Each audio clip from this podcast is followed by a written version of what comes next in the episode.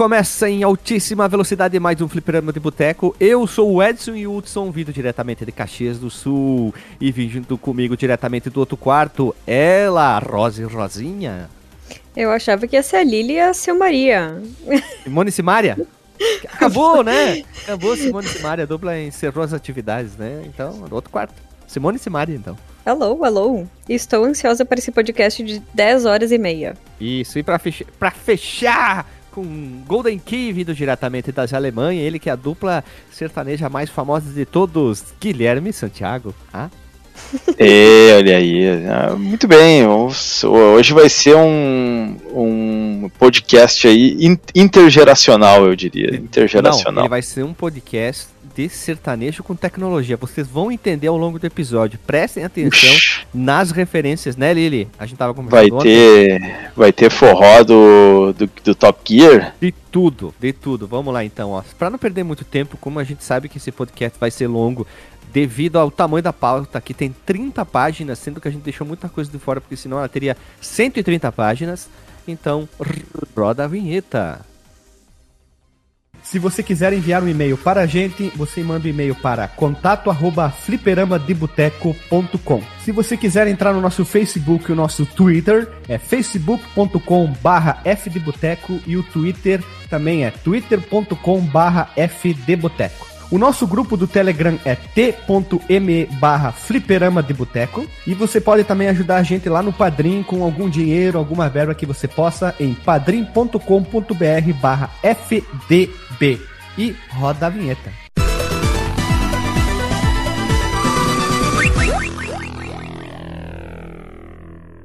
Voltamos da vinheta! Vinheta, tcharaca, tchaca, tchaca. E vamos falar sobre o PC Engine. Em PC Engine, PC Engine, que é um console desenvolvido pela Hudson Soft e a NEC, que foi lançado no ano de 1987 lá no Japão, na terra do Dragon Ball. Chegou nos Estados Unidos todo ele reformulado em 1989 com o nome de TurboGrafx 16 ou TurboGrafx 16. DJ, como é que é 16 em alemão? É, Jackson. TurboGraf Jackson. É isso aí, essa chegou na Alemanha assim, né? Isso aí. E para quem não sabe, é o primeiro console da era 16 bits mesmo que o seu processador principal, para quem não sabe, o, o Edson Wilson Software HUC C6280 seja um processador de 8 bits. Para quem não sabe, o processador HUC6280 ele é um processador tunado com roda liga leve rebaixado com neão no processador para ficar mais forte, né? Já o chip de vídeo é de 16 bits com gráficos bem mais superiores, tunados que o Nintendo Master System, né, os correlatos da época, de 87. E também, em alguns momentos, ele chega a ser até mais bonito que alguns jogos do Mega Drive da primeira leva. E alguns jogos se equiparam a também alguns jogos do Super Nintendo. E claro, na época, assim, pós o seu lançamento, o seu concorrente era o Nintendinho. O Master nem tanto, porque ele não fez tanto barulho, né? Do Japão. Mas sim, o Mega se tornou o seu grande duelista, o seu Nemesis da época. E ele fez bastante sucesso no Japão e ele chegou a ultrapassar o Nintendinho em vendas, popularidade. E eu já cheguei a ver canais do YouTube mega grandes dizendo esse console é obscuro que pouca gente conhece. Ok, tudo bem. E para quem não sabe, o Mega Drive também teve uma atualização com suporte a CD, o Mega Drive. Desculpa, assim como o Mega Drive, como outros, o Atari Jaguar, né? Teve uma atualização para leitor de CD, o PC Engine Dual no Japão, teve o Turbo Duo, o Turbo Trio, o Turbo Trio, Trio Dual e várias outras coisas, dentre, entre, jogos, o mais famoso que todo mundo conhece, nós temos Link no Porsche, que é o Akuma Jo Drácula X Tinorondo, que na verdade todo mundo conhece ele como Castlevania Round of Blood. Nós temos podcast que é o episódio 181, que eu gosto muito desse episódio porque tem o Vigia, que sabe tudo de Castlevania, e também o Master Alucard, que também sabe tudo de Castlevania. Uma presença incrível. Esse episódio eu adoro, foi muito bom de gravar. E... Mas, GZ, deixa eu só te dizer, ah. talvez o pessoal diga que ele é um console meio obscuro, porque a gente vai ver bem certinho depois, né? Mas na Zorópia e aqui no PTBR, ele não foi realmente tão famosinho assim. Então, dependendo de onde a pessoa tá falando. É canais do YouTube, sabe aquelas que tem pouca informação, ficam presos dentro do nicho, eles falam que ninguém conhece no, num, numa ah, claro. quantidade geral, tá? Mas isso é. Vivem errado, na né? própria bolha, no é caso. Isso, vive na própria bolha. Se ele não conhece, ninguém conhece. Boa, Lili, boa, tá. Seguindo o baile aqui da abertura, o PC Engine vendeu por volta de praticamente quase 6 milhões de unidades no mundo. É um número muito bom, tá? Ele teve seus problemas de distribuição. A família PC Engine é composta por uma miríade de modelos e acessórios diferentes. Eu acho que eu nunca vi tanta coisa. Talvez se equipare pela quantidade de jogos de, da franquia Bomberman.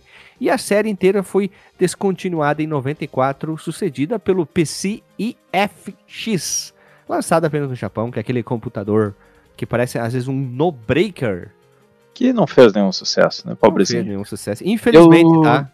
Infelizmente. Eu tenho uma informação adicional aqui de um, de um Veja Você, que é o Edon de CD do PC Engine, né? Ele não só foi o primeiro, vamos dizer assim, é o, o que teve o primeiro jogo em formato de CD para consoles, mas ele foi a primeira máquina que teve, e contando computadores também, que teve é, jogo em formato CD.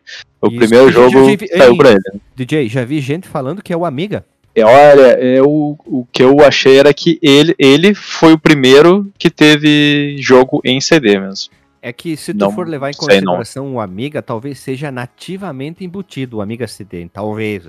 Posso estar errado, tá? Vou, vou procurar depois o tiratema, trago aí. E agora vamos lá, alguns, podemos dizer, alguns episódios relacionados, que tem muitos. Nós temos a franquia Bomberman, que está diretamente relacionado com o PC Engine. A terceira e a quarta. Podemos dizer que o PC Engine é tipo o Wii U, entrou ali no meio do caminho? É, foi o que o DJ tava falando lá na intro, né? Que é. a gente tem um, um, console aqui que vai per permear entre terceira e quarta geração dos games. É. Então, nós temos o episódio 106 e 121, que é a terceira e a quarta geração. 132, o Splatterhauser, que tem a Splatterhauser, que tem a sua versão correlata, única máscara troca de cor lá nos Estados Unidos, do PC Engine. Castlevania Round of Blood, que eu falei, 181. Street Fighter 1 barra Street Fighter Alpha 1, que no caso é o Fighting Street, que é o episódio 306, e o Felix the Cat, que é do Nintendinho, mas tem a ver porque foi a Hudson que desenvolveu e publicou. Tem mais episódios? Tem, mas a gente veio trazer só alguns aqui. Como conhecemos o console? Eu conheci pós anos 2000, bem pra frente ali, porque até então eu nunca tinha ouvido falar do PC Engine, nunca tive contato, TurboGrafx, em revistas eu não lembro, também não tenho essa memória, então com certeza foi no ano 2000 e alguma coisa, quando a internet estava muito bem popularizada e centrada com informações muito mais verossímeis e confiáveis. Tu, Lili. Vai lá, famoso, famoso. É, eu conheci pra pauta. Não, não, não. Eu conheci pra pauta. Eu acho que esse é o momento que eu mais vou dar risada no podcast, porque depois acho que vai. Acho eu que vai ser um momento mais sério Pô, da minha participação aqui no falado, cast. Ah, conheci pra pauta. Não, até que não, né? Mas realmente os meus, o meu conhecimento do PC Engine é tipo de 2000 e todos pra cá, tipo 2000 e é, 2018, 2019 pra cá, por causa do Raspberry Pi, senão realmente eu nem sabia que que existia. Tu, DJ? Então, eu não conheci o console. Essa é a questão interessante, assim, porque eu acho que eu nunca sequer emulei um jogo de PC. Nem o Castlevania? Que... É, aí é que está. Bonks? Eu joguei, não, Bonks, nunca, nunca. Eu, eu conheço porque eu já vi em vários vídeos, né, o pessoal fazendo em listas de jogos preferidos, eu já vi vídeos sobre console e tal, mas eu nunca vi um jogo dele, a não ser o, o Round of Blood, eu nunca tinha visto um jogo dele que eu disse, nossa, definitivamente eu preciso sentar e jogar esse jogo que parece ser muito ah, interessante. Mas o Rondo of Blood o... eu conhecia por causa do tipo, a gente gravou episódio. Sim, o Rondo of Blood eu conhecia porque eu comprei a versão do PSP, que era aquele remake ah, 3D que tu desbloqueava não, mas é o. Eu, assim, ele foi o primeiro contato que eu tive com o Rondo of Blood, ah, então eu não tenho muitos problemas com ele. Eu gostei remake, daquele então, jogo. Só, eu comecei né? com o remake.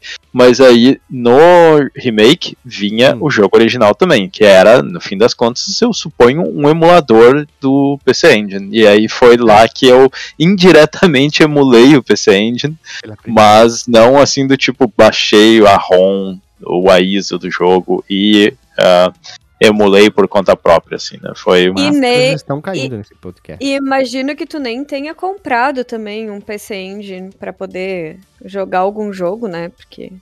É, eu queria comprar um para jogar o, o, Fighting Street, né? Que é o melhor jogo de todos os tempos, que é a versão do Street 1. Não, Deus do livre. É... né? eu achava que era aquele China. China Warrior. A, aquele é... que tem o, o Bruce Lee, Bruce Lee de 2 metros de altura. Com, é isso aí. Sendo que o Bruce ele tinha 1,50m de altura, mais ou menos, né? mas ele. Não, porque os sprites são gigantes daquele jogo. Mas ele é, é esquisitaço, né?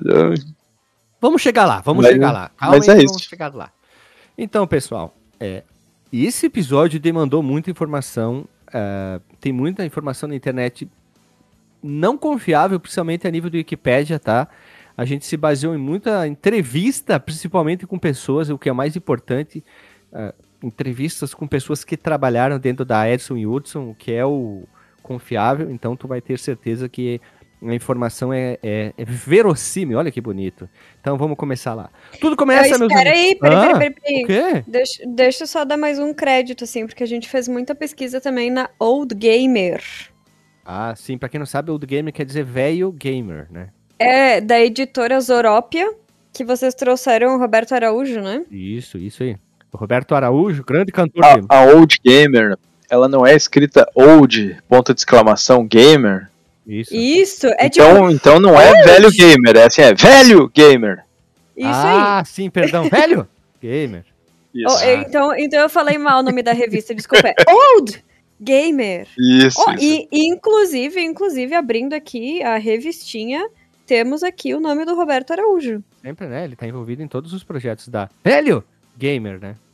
Isso aí. Vamos lá, então. Tudo começa em 73, né? Com os irmãos Yuji e Oroshiro Kondo, quando eles fundaram a Hudson. Só que a Hudson, segundo os próprios irmãos, eles deram nome, olha que interessante, devido a uns trens Hudson que passavam lá na região que eles moravam. Procurei na internet que design lindo desses trens, tá? Pelo que eu vi, o Hudson é uma marca canadense que fabrica trens. E achei incrível, bonito pra caramba, tá? Fica só uma observação aqui, adorei os trens da Hudson. Acho que é por isso que eles deram o nome, tá? É muito interessante mesmo aqui, só para afins informativos. Vamos seguir seguindo aqui a, normalmente, né? No princípio, a Hudson, ela fazia jogos? Não, não fazia jogos. Ela vendia fotografias artísticas e transmissores de áudio, isso nos anos 70. Mas, como muitas empresas, como Nintendo, né? É, que, que teve mais outras empresas? É, a SEGA. Não, a SEGA nem tanto, a SEGA já estava meio que envolvida, né? Mudaram o seu ramo de atuação. A Toy Skinny, que fazia gaita, hoje faz móveis aqui no Rio Grande do Sul.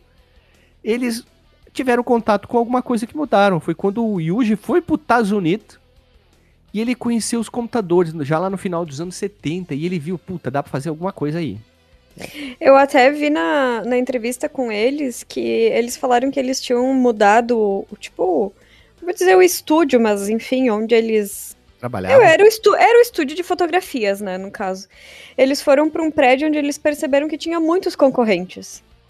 E aí eles começaram a pensar, puxa vida, né? Mas esse ramo de videogames está começando a crescer. De repente seria bom a gente trocar por alguma coisa Sim, do tipo. Com, com, junto com esse contato que eles tiveram. Né? Foi, não foi do estado de alguma coisa, né? Aí eles viram ali e logo eles começaram a trabalhar com computadores da linha Sharp.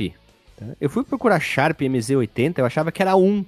Só que tem uma gama muito grande de modelos da Sharp desses computadores ali, usando a linguagem BASIC. Olha que interessante. É, não tem como colocar quais aqui, mas são vários. Na entrevista não vi diz o MZ Tanana, tá? E outra informação das entrevistas é com o Satoshi Mikami, que era o vice-presidente de desenvolvimento da Edson Wilson na época, e também o Toshinori Oyama, que era um gerente executivo. E ele também foi programador do Adventure Island. E entre outras coisas, são duas pessoas que algumas informações que a gente tirou aqui para montar um pouco sobre o Hudson e, e o Edson e também sobre o PC Engine, né? E aí o nosso querido Toshinori, deixa eu ver se é melhor falar, Toshi, Toshinori ou Oyama? O Oyama é melhor, né? Oyama é mais Oyama fácil. é mais fácil. Né? Eles tinham essa conexão com a Sharp e a Sharp tinha uma conexão com a Nintendo. Devido a Sharp fazer peças para o Game Watch, nos levou a ser contratados pela Big N para ajudar a trabalhar no Family Basic. Fui procurar o que é o Family Basic. O Family Basic ele foi lançado em 84 lá no Japão. Ele era um cartucho para o Famicom voltado para programação que requeria um teclado exclusivo. Então tu podia fazer programação dentro do Famicom Computer lá no Japão usando esse cartucho exclusivo com o teclado exclusivo feito pelo pessoal da Edson Hudson. Isso que é legal. Foi um dos primeiros contatos que eles tiveram, né? Eles trabalharam juntos isso aí. Esse Isso tecladinho aí. é muito bonito. É, é. é, ele tem as cores do, do Famicom, né? Ah, ia ficar Mas... legal lançar um assim, em mecânico, cheio dos Night, dos LED, né? Mas isso aí foi pra Nintendo poder passar o Miguel que o Famicom era um computador, né? Ah, que era o Family Computer. Em japonês. Family Computer. Sim, é isso. Não, vamos ter, que, vamos ter que lançar um negócio aqui pra, pra dizer que ele é computador mesmo. Aí, é, isso, isso aí. aí. transforma ele realmente num computador. Né? Ó, vou abrir agora o eBay tá? Porque isso não deve ter no Mercado Livre. Eu vou usar o eBay como um ponto de referência aqui e vou procurar o Family Basic, ver se tem algum retorno sobre isso. Ele está aqui, dependendo da sua versão, de 500 a 2 mil reais já com o preço convertido aqui. Alguns com caixa, outros sem caixa. Achei bem interessante aqui, tá? 400 só o teclado, 100 só o manual, 200 só o jogo. Achei legal, para colecionador não é tão caro, achei que fosse mais, hein? Achei que fosse mais. Vamos lá, só seguir o baile aqui. E após essa parceria, a Edson Wilson se tornou. Olha só, isso tá lá no dossiê do, do Nintendinho que a gente comentou no episódio 217. A Edson Wilson foi a primeira third party oficial assinado de contrato carimbado com a Nintendo. E lembrando que em 84 o Famicom só tinha jogo feito pela própria Nintendo. Estamos falando de um, um console lançado em 83, nós estamos praticamente um ano de, de, seu lançamento. A Nintendo precisava de software, com o termo técnico, tinha o hardware, mas precisava de software, e a Hudson entrou, e eles viram assim, puta, a gente não tem nada a perder aqui. Então, a gente até comenta isso no dossiê do Nintendinho. Então, chega ao mercado logo em seguida um jogo chamado Nuts and Milk, que é bem fofinho, interessante, e o Lord Runner. E esse último, o Lord Runner, vendeu mais de 1 milhão e 200 mil cópias lá nos Estados Unidos. Perdão, vírgula, lá no Japão. E para quem quer saber, o Load Runner é o sprite que deu origem a um outro jogo da Hudson que ia ser muito sucesso, que é o Bomberman. É impressionante, né? E, ele, e o pior é que esse sprite, ele era do inimigo, ele não era nem do, do, do protagonista do jogo, né? É, eles foram trabalhar, eles reaproveitaram, na verdade, né, no projeto do Bomberman, muita coisa, uhum. sprites prontos, coisas prontas, né. Eu acho que foi assim, vamos reaproveitar só esse sprite para mostrar aqui, fazer um protótipo, um, uma prova de conceito, uma coisa assim, e aí do, do nada, quando viram, já estavam pronto, né. Pois é. é, às vezes é isso mesmo, né, que eles só precisavam de um pra botar no, como ali, como é que chama, um tapa-buraco ali, né, para poder testar e de repente gostaram e ficou, né? O DJ nunca programou alguma coisa ou alguma coisa pré-pronta para fazer um teste, então, né? Quem nunca, né? Quem nunca, né? O famoso depois a gente arruma. depois a gente troca. É. é. eu tinha, até lembro, eu tava num projeto, né, e a gente tava fazendo um negócio que era uma prova de, de conceito, assim, não era ainda, é, então dava para ser, ter umas gambiarra, né. E aí o negócio já estava indo mais adiante, já estava quase no final da prova de conceito, o pessoal já queria fazer as coisas mais direitinho, aí um colega fez um negócio meio gambiarra. Aí ele olhou para mim e disse: Não, isso aqui antes de lançar a gente, a gente arruma, né? Eu só olhei pra ele, dei um sorrisinho, dei dois um tapinha no ombro dele, assim, o cara não se aguentou, começou a rir também, porque ele sabia que que ele tava mentindo pra si mesmo ali.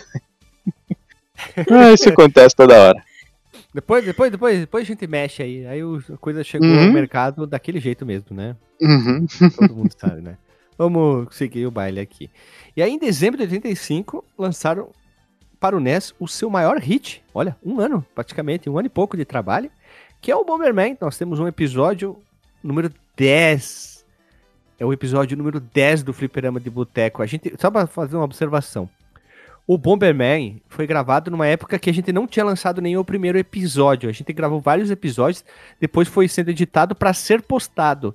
E ele foi postado, olha aqui, em 9 de julho de 2015, esse episódio. 2015. Faz tempo, hein? Puta que pariu. Como diria o Marcos Melo, veja você, né? Ah, e esse episódio eu dormi, tá? é, o, é o famoso episódio é o famoso episódio que eu peguei no sono. No meio, do, no meio do, da gravação. Meu Deus, olha o nível do. Ai, do podcast. Desaparece o, o pessoa, pessoa desaparece no meio do podcast.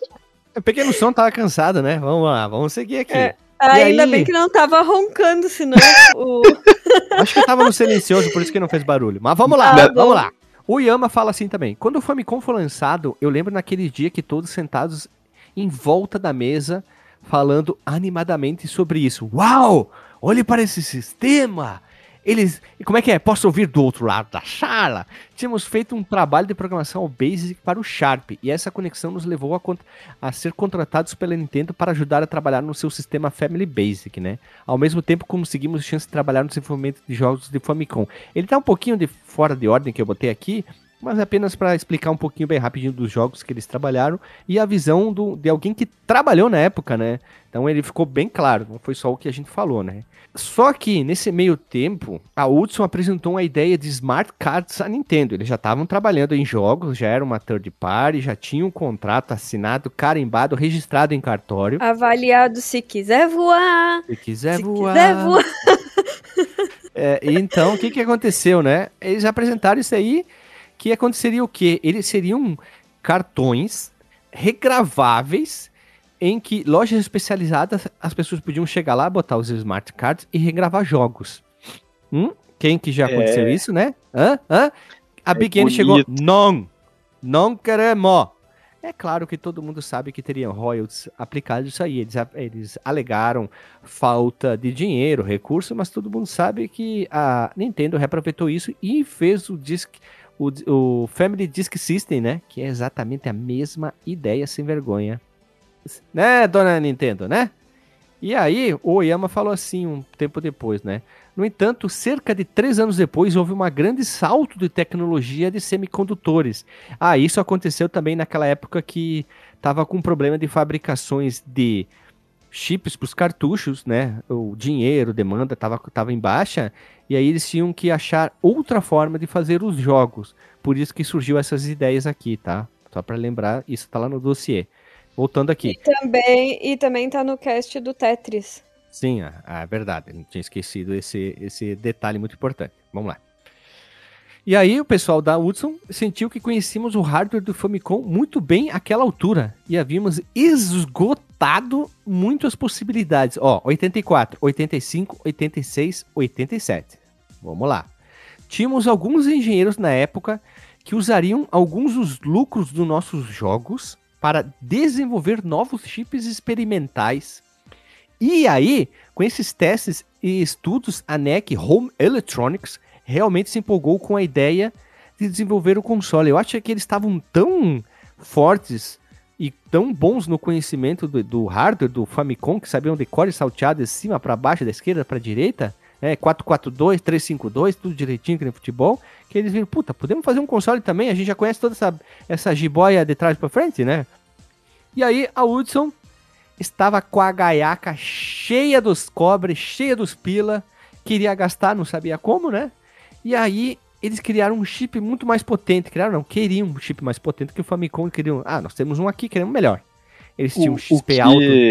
O Oi, que me falar? surpreende aí deles eh, terem essa ideia de criar um console é que eles trabalhando com a Nintendo deviam saber muito bem das, é, dos contratos que a Nintendo tinha com as empresas, que naquela época, né, a Nintendo ela praticamente exigia exclusividade das, das empresas, então era uma das coisas que fazia com que a SEGA tivesse ruim é, lá no Japão. Mas né? aqui a Edson e Hudson tinham, um, digamos, um contrato bacana, vocês já vão ver, né?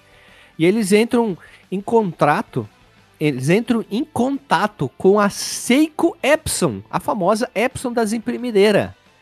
Que aí a empresa cria o chip que seria conhecido como o HU C, C de casa 6280 foi aí que surgiu a famosa dupla Epson e Hudson, porra. Entendeu? E a NEC viu o potencial de, e, e, se interessou pelo projeto, porque com esse chip que a Epson desenvolveu, eles viram, puta, agora sim podemos dar é, aval pro projeto seguir e fazer algo foda, né? E então, meus amigos, estava forjado o PC Engine. Claro, não tinha nome ainda, tá? Desenvolvimento em conjunto com a Seiko Epson Chip, a NEC né, ela ficaria na comercialização, a Hudson e a Mitsubishi Plastic queriam cuidar dos HU cards, nomes dados às mídias. Então vocês viram que é tudo HU, né? HU, C por causa do chip, então eles usavam isso aí de Edson e Hudson. Fica bem explicadinho aqui, né? E o Oyama ouviu dizer que o digamos, o bicho do mato, o cara mais cabrestável, que botava todo mundo no cabresto, que era o Ioro, Hiroshi Yamauchi, que era o presidente da Nintendo, deu a benção ao projeto da NEC, da NEC e da Hudson em parceria. E aí ele supostamente ouviu isso e ele fala assim: claro, se a Hudson quiser fazer um novo console, eles deveriam tentar. E a Nintendo e a Hudson não se viam como rivais, o Oyama falava, porque o que acontece aqui? A Hudson continuou desenvolvendo muitos jogos para o Nintendinho e para o PC Engine. E lançou uma caralhada de jogos. O Gato Félix aí, que é dos anos 90, o PC Engine estava sendo vendido, mas estava vendendo, desenvolvendo para eles, tá?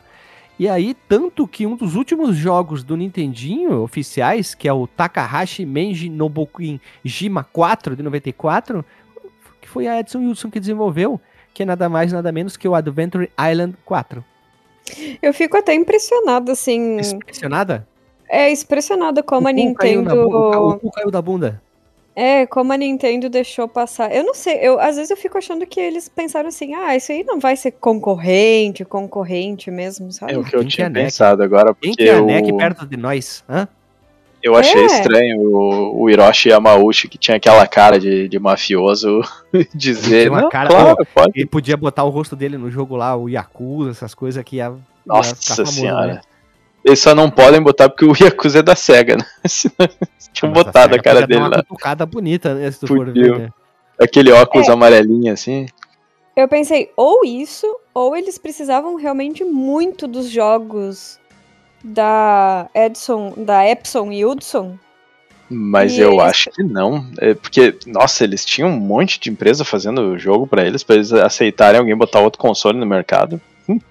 É, naquela época era loucura, né? Porque a gente ainda tava numa época que saía jogos da SEGA, mesmo ela tendo seu próprio console, saía jogo dela para Nintendo e para e até pro próprio PC Engine, né? Uma loucura. Vai saber como é que, que eram essas negociatas dos japoneses lá. Isso para te ver como o contrato da Epson e Upson deveria ser muito bom. Porque podiam fazer pro dois. Lembra que a Nintendo tratava todo mundo no cabresto.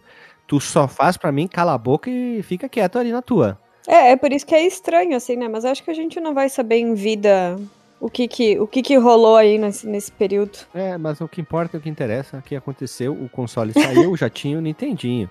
E agora vamos para as especificações técnicas, que é um fator muito importante porque a gente trouxe isso em todas as gerações, a gente veio falando sobre as evoluções, processadores, chip gráfico, chip de áudio, e aí nós temos aqui um, um ser gabaritado, uma pessoa batraque, o Renato, o outro Renato que vai falar sobre especificações técnicas aqui, cada um vai falar, quer dizer, ele vai brilhar, abrilhantar na sua parte técnica, ele que é formado em gastronomia, mas fala tudo sobre tecnologia aí. É uma pena que o podcast não tem vídeo, né? Senão, quando tu falou que tinha aqui uma, uma pessoa capacitada, eu já fiz aquele lance de olhar para trás, assim, pra ver quem era, assim, sabe? Mas DJ, DJ, DJ, toma essa agora, hein? o plugin que a gente usa para postar aceita transcrição de áudio. Seremos o primeiro podcast com legenda. Aí, ó, vai ter que ter aquela, aquela descrição da cena, né? É, DJ olha para trás incrédulo. Vai aparecer embaixo. tipo isso. Muito bem, Aí, vamos lá, né? É... Só um segundo, a gente vai pedir pro Luan desenhar as informações. Quem eu? Aquele apontando o dedo para si mesmo. ai, ai. Vamos lá, então. Vamos falar da, das especificações técnicas aí do bichinho, né? Para começar, a gente precisa se lembrar que o, o PC Engine ele estava entrando no mercado ali onde não tínhamos ainda os consoles de 16 bits. Né? O Mega ele ainda ia sair um ano só depois do PC Engine e o Super Nintendo três anos só lá no Japão. Né? Então a gente está num contexto ali onde ele entrou mesmo para concorrer com o Nintendinho, que tinha é, né, um console de, de 8 bits já de 83, já tinha bastante tempo no mercado, já estava razoavelmente defasado. Né? Então, o, o PC Engine, ele, quando eles estavam desenhando ele, assim, eles não, não deram uma reinventada na roda, pelo menos na parte do, do processador. Ricardo, o, segurança jogaram, jogaram no seguro, bem seguro, inclusive, porque ah, em vez de adotar é, o, o Motorola 68000, que já estava disponível desde 79, era usado né, em jogos de, de arcades, talvez em até outros computadores já na época, mas provavelmente por questões de, de custo, né? E, e, eles também não adotaram o que seria o processador do Super Nintendo. Ele já, esse já é um processador um pouco mais obscuro ele é o WDC 65C816, que é, é uma versão mais assim, é, ele é uma versão de 16 bits, mais é, é, bem elaborada do 6502, que era o, o MOS, né, que, é, que, é o, que é usado no Nintendinho, no Commodore 64. E, e esse a, a Hudson ela decidiu usar como base para o processador dela um processador meio parecido com o 6502, só que era o WDC 65C02, que já era uma versão é, de 83, mais nova, e mais é, é, era uma tecnologia diferente, ela era, ela era compatível com o 6502, então para quem já programava para o 6502 não seria um grande problema, mas ele tinha algumas instruções a mais, ele usava bem menos energia que o, que o 6502 e ele também podia rodar, é, isso era importante, e ele podia rodar também a um clock maior, enquanto o 6502 rodava a 1.79 MHz na versão NTSC, o, é, o HUC 6280 rodava a 7.16 MHz. É, é quase o mesmo clock do Mega. É, só que ele é um processador de não, não, 8 bits, clock, né? Só o clock, tô dizendo, o clock. Esquece Sim. o tipo do processador, tá? Só fazer um, claro, um né? paralelo aqui. É, o, assim, a quantidade de dados que ele consegue mover vai ser menor, porque é só 8 bits, né? O outro move, ele, ele escreve. Isso só, só para lembrar, né? Quando a gente fala de 8 bits e 16 bits, é quanto que eu consigo ler ou escrever no barramento de dados, né? seja memória, ou ler do cartucho, ou ler de periférico. É, são, ou eu leio 8 bits por vez, ou eu leio 16 bits por vez. Então, se eu leio 16 bits por vez, já melhora bastante a, a performance, porque tu está conseguindo ler o dobro do dado, né? E também tem que ver quantas instruções ele consegue executar por cada ciclo de clock, né? Então é bem complicado comparar processadores, assim. Vamos deixar um dia Mas... um episódio só para entrar em dados técnicos. Hoje só é. vamos passar por cima, né? É, nesse caso, como a gente está comparando ele com o processador do NES, que ele é praticamente uma versão melhorada, então dá para comparar o clock direto, porque eles são efetivamente muito parecidos, né? Então ele é ele é bem mais rápido que o, que o do NES. E eles pegaram esse processador que já era uma versão melhorada do, do, do NES e eles incorporaram algumas coisas direto no chip. Né? Eles, eh, eles incorporaram um controlador de, de, interrupções, que é do tipo quando tá o, o, o programa ele tá rodando e ele pá, ele aconteceu alguma coisa que dispara para ele parar o que ele está fazendo e fazer outra coisa imediatamente, sem o software ter que ficar, por exemplo, lendo alguma coisa e dizendo preciso fazer isso, preciso fazer isso. Não, ele, ele interrompe o que ele está fazendo e vai para lá. Um uso muito isso? comum disso. Para, continua. Oi? Oi? Para, continua. Faço isso? faz aquilo? É, esse, esse para ou continua é do tipo, é o que a gente chama de. Como é que é? é? Tem o termo em inglês que é polling, que é tu ficar lendo uma coisa e testando, né? Só que isso ocupa muito processador, então tu usar interrupção, não, ele tá lá de boa. Quando acontecer, ele vai parar a execução e pular para uma outra parte do programa. É, isso era bastante usado para fazer interrupção quando acabava de desenhar a tela, né? Tem, tem aquela varredura quando chega no final ou no final da linha, ele dispara o processador, ó, vai fazer alguma coisa. O Master System ele já tinha isso in, incorporado no, no próprio hardware, o Nintendinho não, ele teve que usar os chips, né? Ou eles precisavam fazer umas técnicas muito mirabolantes, ou vinha o chip no cartucho. Né? Ele também tinha uma unidade de manejo de memória. O que, que isso quer dizer? É, ele tinha um chaveamento de bloco de memória que permitia que ele acessasse não só os 64 bits da barramento de endereço do processador, mas até, é, desculpa, 64 kilobytes, que são 16 bits, mas ele podia acessar até 2 megabytes, que era, é, são 21 bits de endereçamento. Só que não simultaneamente, porque o barramento do processador normal, que o processador via nas suas instruções, ainda eram só 16 bits.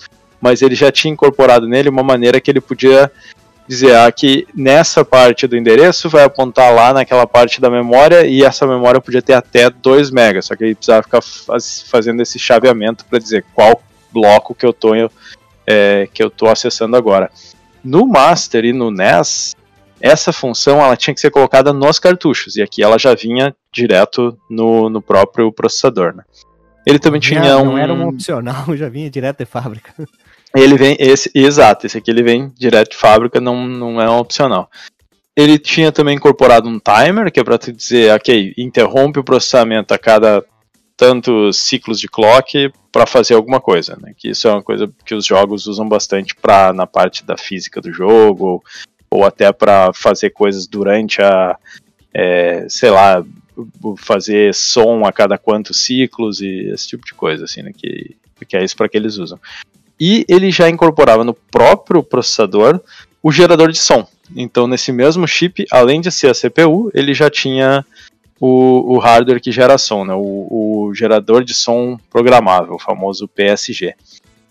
E uma coisa curiosa aqui é que esse CPU ele foi pareado com apenas 8 KB de RAM, que apesar de ser quatro vezes mais que o NES, é a mesma quantidade do Master System e é bem menos do que o Mega Drive que o Super Nintendo, porque o Mega Drive tinha 64 bytes e o Super, Super Nintendo tinha 128, desculpa, tinha 60, o, o Mega Drive tinha 64 kilobytes de RAM e o Super Nintendo tinha 128 kilobytes, então é bem menos do que, do que eles. Assim. E, e aí, como é que funcionava o gerador de som? Ele é um pouco diferente do, do gerador de som que a gente tinha tanto na geração anterior, com o NES e com o Master System, quanto ele é diferente do Mega Drive e do Super Nintendo. No NES e no Master System era basicamente gerador de onda quadrada, gerador de onda triangular, que aí tu dizia qual é a frequência e qual é a, o, a altura. A pessoa né? não sabe o que é um gerador de onda quadrada e onda, onda redonda. É toma Skoll ou o que, que é? Porque o Skoll deve ser redondo. Eita, bom, é, se a, a pessoa já viu uma ondinha de som, né? É aquela coisinha ali, tu sei lá, pega um programinha lá, tinha, acho que no Windows tinha antigamente, né, que tu gravava, tu conseguia ver lá, e aí fica o, a, a, a, representação do som com uma onda ali, né, que ela é bem, ela é cheia, normalmente ela é bem arredondadinha, tudo assim, e aí a onda quadrada, ela é literalmente uma onda que tu vai ver assim, ela tem uma, tipo uma, não é uma serra, mas me dá um exemplo aí de alguma coisa que de que, o, que a pessoa possa visualizar, assim, né? Senoidal, é... a onda? Não, senoidal aí ela é arredondadinha, né? Ela ah, tem aquela. Tá. Tu quer uma onda pontuda, então. Uma Mas onda pontuda. Eu até te, eu, não, eu tô levando pra parte da fisioterapia, né? Mas pra nós, quando. Eita, começou a viajar a droga aqui. ah, não, é que. Senão eu não vou falar nada nesse podcast. Uh, quando a gente vê a frequência respiratória de paciente que tá em monitor. Uh, não, não é cardíaco. É Ventilação mecânica, a gente sabe se a pessoa tem uh, muco no pulmão, ou catar vulgo catarro no pulmão, quando a onda fica denteada. E que é esse tipo padrãozinho serra, assim. Ah, então, O, o a serra é um pouco diferente, assim, tu imagina é, a onda ela vai subindo reto, na diagonal, e aí ela cai reto na vertical, sobe reto na diagonal, cai reto na vertical, mais ou menos isso é a, é a onda em formato de serra. Aí a onda triangular, imagina que ela vai subindo na diagonal, desce na diagonal, no mesmo ângulo, sobe na diagonal, desce na diagonal.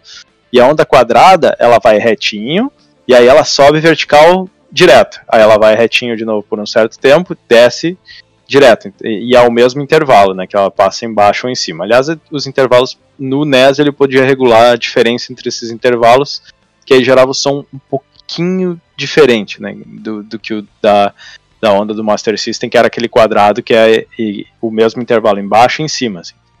E aí, o PC Engine, como é que ele funciona? Ele tem seis canais de áudio, só que aí cada um deles, tu, tu vai desenhar a onda do jeito que tu quer. Em vez de ela ser só triangular ou só quadrada, tu tem 32 valores, assim. Se tu quisesse que fosse quadrada, tu pode botar um embaixo, um em cima, embaixo, um em cima. Se tu quiser que ela seja é, triangular, aí tu faz uma escadinha, né? Tu começa subindo, depois tu desce, mas tu tem que ir lá e dizer como que vai ser o formato da onda. E aí tu pode variar a frequência dessa onda e o volume. E ele e o volume ele é estéreo, então tu, tu vai variar, tu vai usar o volume qual, qual que tu quer do canal da direita e qual tu quer do, do canal esquerdo. Só que a saída padrão da RF é mono, né? Então tem essas cinco ondas, elas são versáteis, porque tu pode mudar o formato dela, então vai te dar um som ali um, um pouquinho mais diferente do que seria quadrado ou, ou triangular ou serra, alguma coisa assim. E as é, dois desses canais eles podem ser usados também para fazer ruído. O NES e o Master System eles só tinham um canal de, de ruído cada um.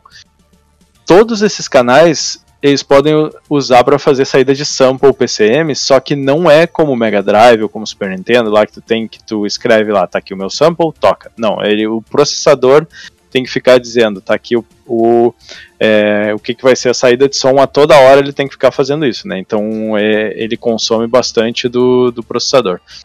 E o, um, o canal 2 ele pode ser usado para modular a saída do canal 1. O, essa modulação é tipo um, um, vibrato, aquela coisa que fica assim, o som fica subindo e baixando de, de volume, assim.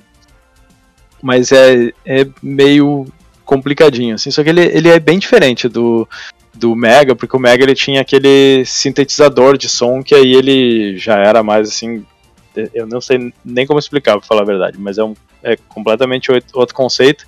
Enquanto o Super Nintendo ele era baseado totalmente em samples. Né? Botava lá um, uma sample de um instrumento, tipo uma corda de guitarra, alguma coisa assim, e aí variava com qual era a frequência que ele ia tocar, e aí dava notas diferentes. Né? Então é, é, ele tem um pouco menos de canais, porque o, o, Mega Drive ele também tinha seis canais, mas ele ainda tinha o chip do Master System, que dava mais três é, canais de onda quadrada e mais um de ruído. Então ele era um pouco mais versátil. Né? O, o processador de vídeo, ele, eles eram dois chips que eram usados em, em conjunto. Eu não consegui entender muito bem qual que é a divisão dos dois, mas um deles é o HUC6270, que é o controlador de vídeo, também chamado de VDC, e o outro é o HUC6260, que é o codificador de vídeo, que é o VEC. Pelo que eu entendi, o primeiro é onde fica, é, é o que tem contato com a memória de vídeo, que tem 64 bits de, de vídeo, que é de 64, desculpa, ele tem 64 kilobytes de RAM, de vídeo, que é a mesma coisa que o Mega Drive e o Super Nintendo tem, e uma paleta de cores de 9 bits, 512 cores. Também é a, mesma quantidade de cores do Mega Drive, mas não quer dizer que a paleta seja exatamente a mesma. Às vezes tu tem cores diferentes num que tu teria no outro, né? É, aqui, DJ, no, na, no livrinho da Old Gamer, eles dizem que o, o VDC se comunicava diretamente com a CPU Uhum. E o, v, uh, o VCE, o VCE, não sei, ele era o que tu falou, que era só uh, funcionava como codificador de cor, mas não disse ele com o que, que ele se. É, pelo que eu entendi, a paleta de cores ficava nesse segundo. E aí o primeiro ele passava pro. O, ele, ele mandava assim, ah, agora a gente vai ter que mostrar isso aqui na tela. E aí o outro pegava isso e aplicava a paleta de cor e gerava o sinal que ia sair para para TV, assim. E, e, incrivelmente ele pode mostrar mais cores simultâneas na tela do que tanto o Mega quanto o Super.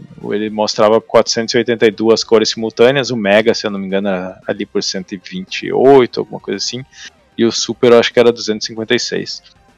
Ele tem é, 64 sprites, que é menos do que o Mega Drive Super, e eles são sempre 16 por 16, então aqui já é maior do que tinha no, no Super Nintendo, é, desculpa, no maior do que tinha no NES e maior do que tinha no, no Mega Drive. E ele tem 32 paletas de cores, então é, cada uma tem 16 cores, são 16 dessas paletas para o plano de fundo e 16 para os sprites.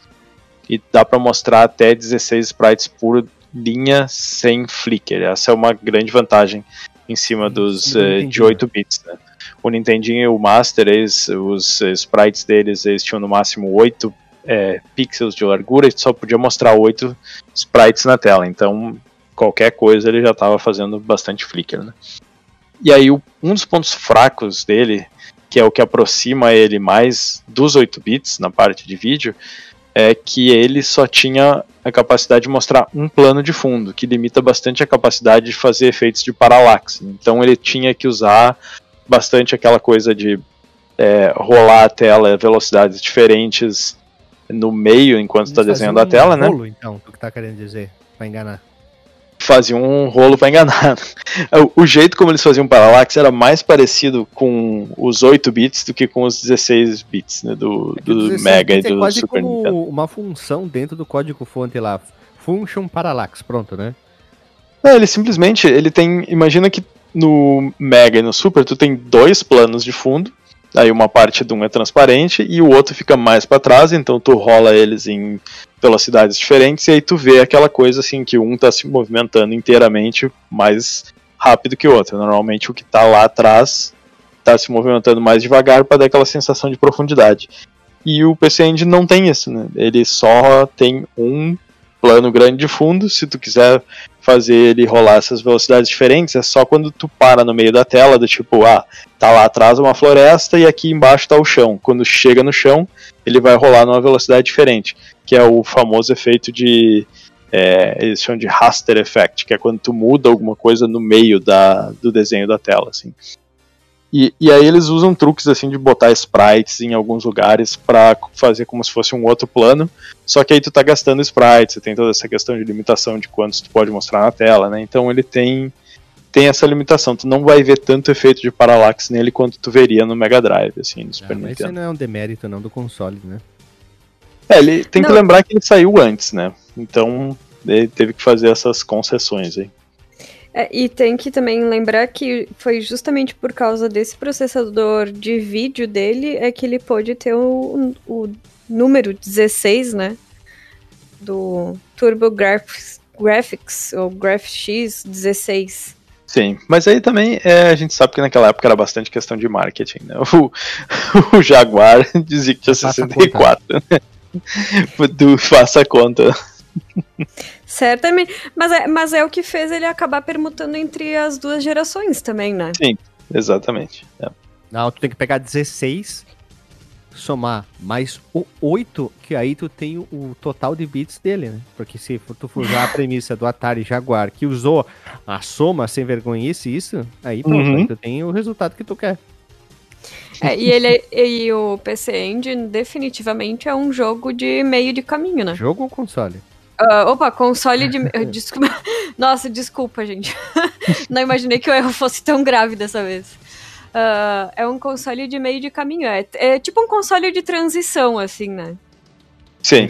agora tu pode dizer, Lili, o console NEC? Não. Não vamos chegar tanto. O console, console, console Hudson, então. é, é, Epson e Hudson seria melhor. É, e a resolução dele, ela varia desde 256. Ah, varia. Eu acho é... tanta resolução diferente em jogos e tal. Ah, nativamente, sem usar scaler, TV, qualquer outra coisa, tem cada jogo usava uma resolução diferente, o que é uma confusão do capeta. É, isso é, isso é normal. O, o, Mega e o Super Nintendo, eles também tinham mais de uma resolução, assim. Então era. É, o mínimo era 256 a, a 224 e o máximo era 512 a 240. Mas aí acho que era, era meio que truques, assim, né? que eles tinham que fazer. E até aí ocupava mais memória e tudo isso. Então, às vezes, acho que muitos jogos iam ficar na menor resolução mesmo. É, aqui consta como que a maioria dos jogos uh, usavam a resolução de 256 por 239.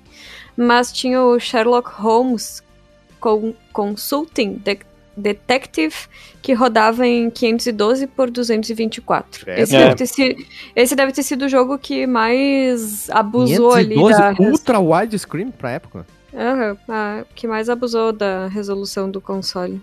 É, ele era em FMV, né? Ele tinha partes ali que era de, de videozinho, se eu não me engano. Uhum. Então, de repente, foi por isso, porque eles queriam tentar assim, ter uma, uma imagem mais clara.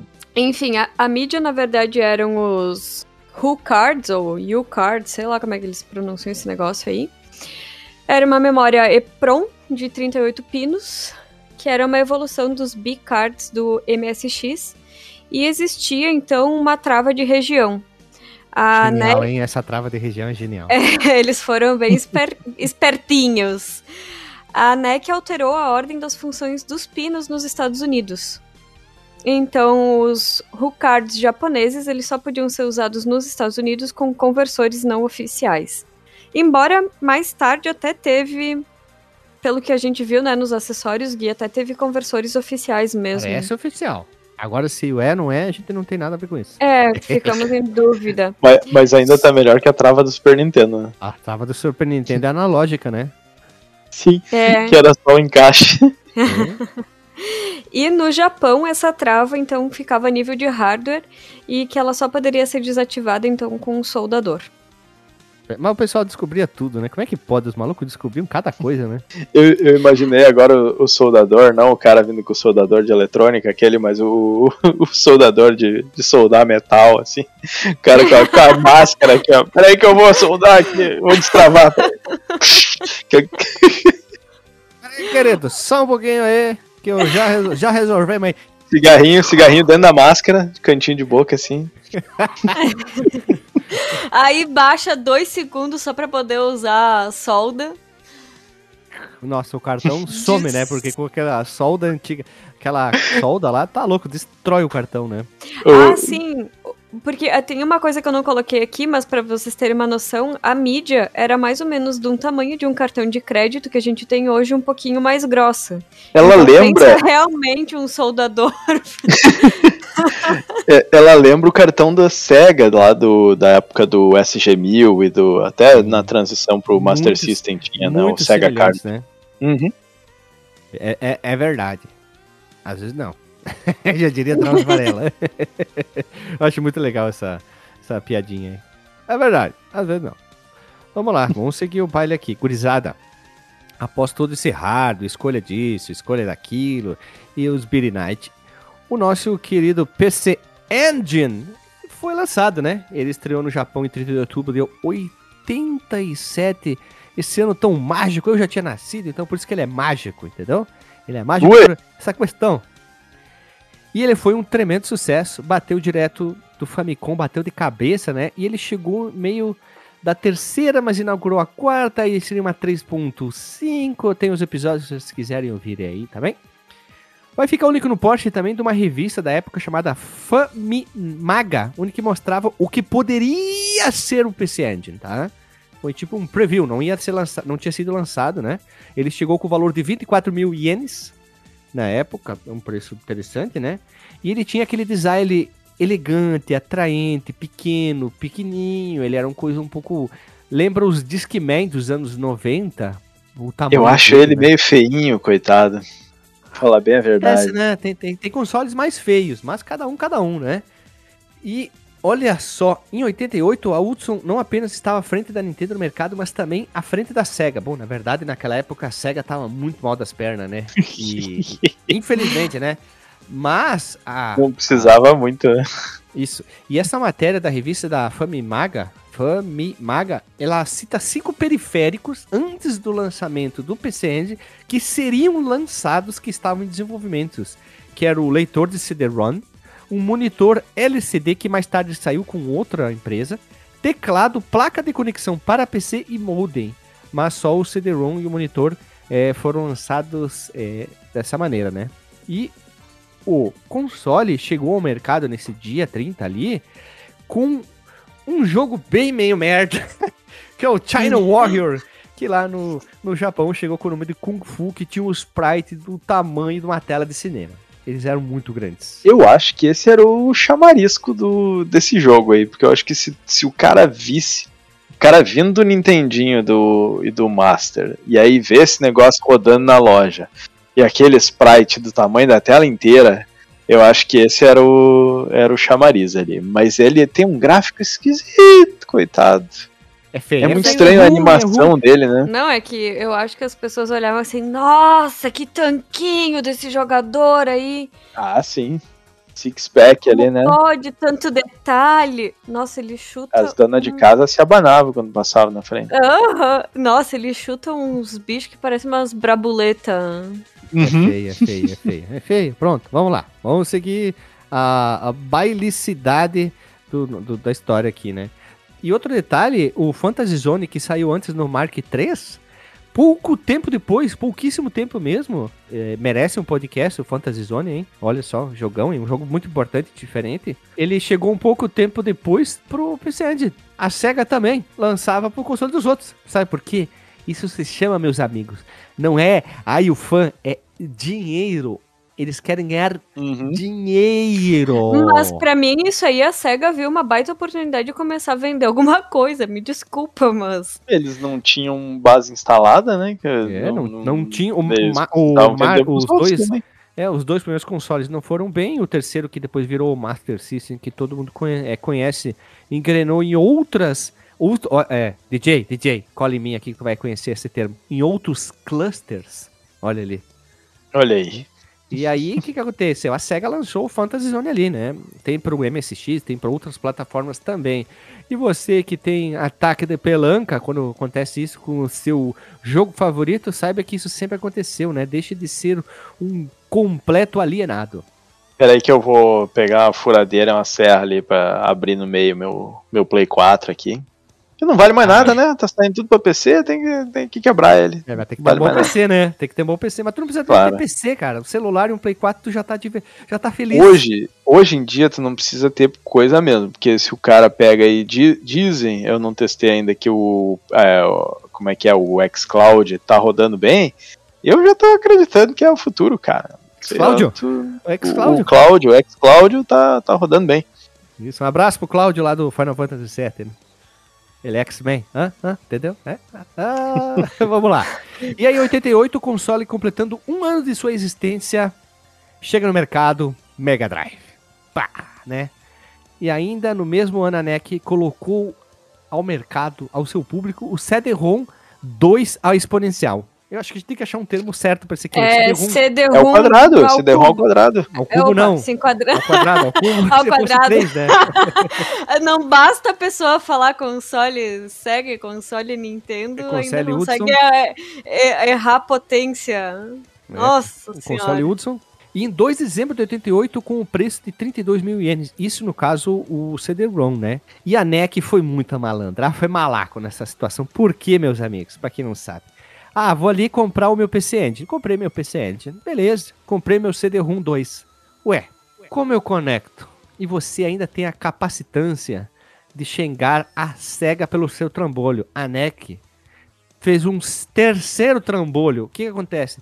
Tu precisa do PC Engine, o leitor de CD trambolho 1 e aí tu precisa o trambolho, que é o interface Unity, que constava 27 mil ienes para ligar um no outro. Não bastava ser só um cabo, tinha que ser um trambolho.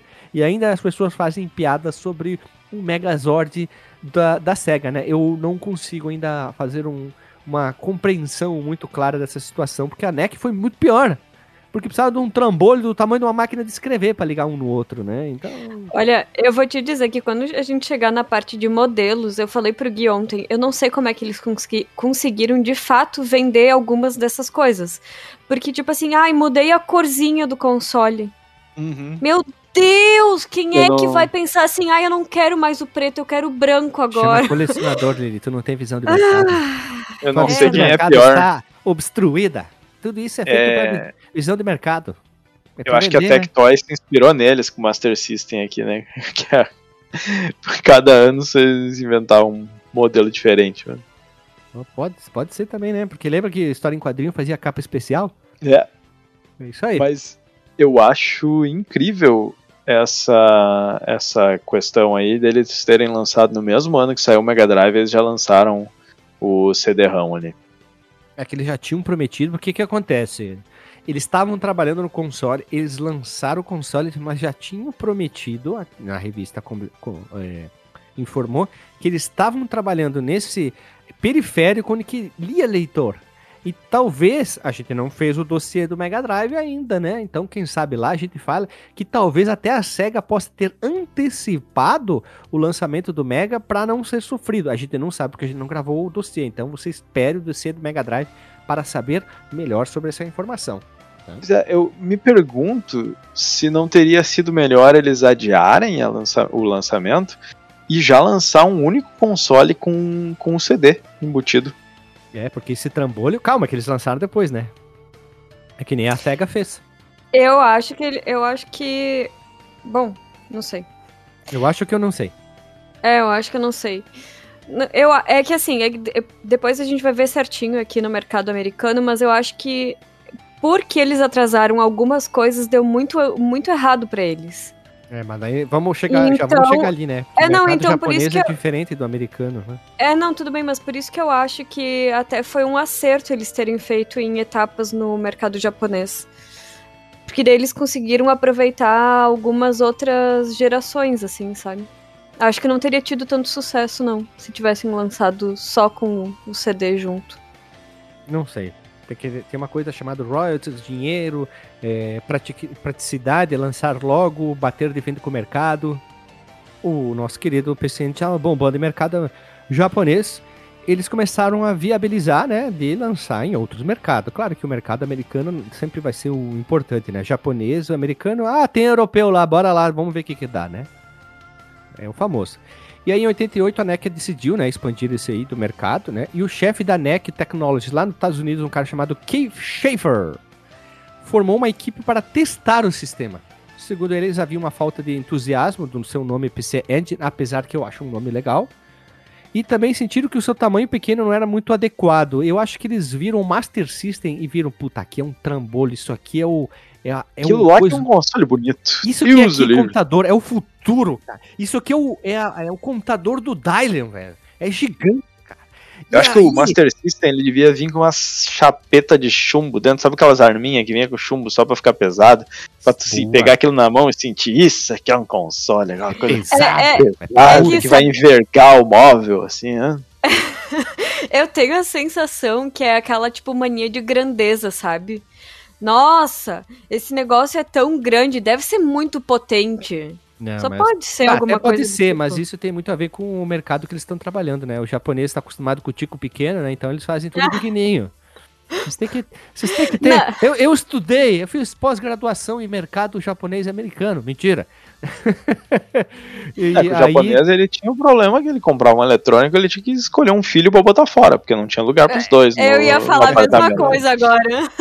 japonês cidade, tem né? problema, japonês tem problema de espaço, tanto que não é à toa que a gente vê muito vídeo de aproveitamento de espaço em residência que não é daqui, né? Marie Kondo aí se criou porque não tinha lugar no apartamento dela. Minimalista é fácil. Vamos lá. E aí, né, eles viram que o design não era legal, o nome não era legal, a cor não era bacana. Lembra que o PC lá no Japão era branco, né? Primeiro modelo, vamos focar no primeiro modelo. E aí eles resolveram mudar tudo. Mudaram o nome para TurboGrafx 16, quer dizer turbo exaltando a velocidade dele, né? The Flash. E Graphics 16, referente à sua chip gráfico, a sua chip gráfico de 16 bits. Eu acho que até poderia pegar o seu público, né?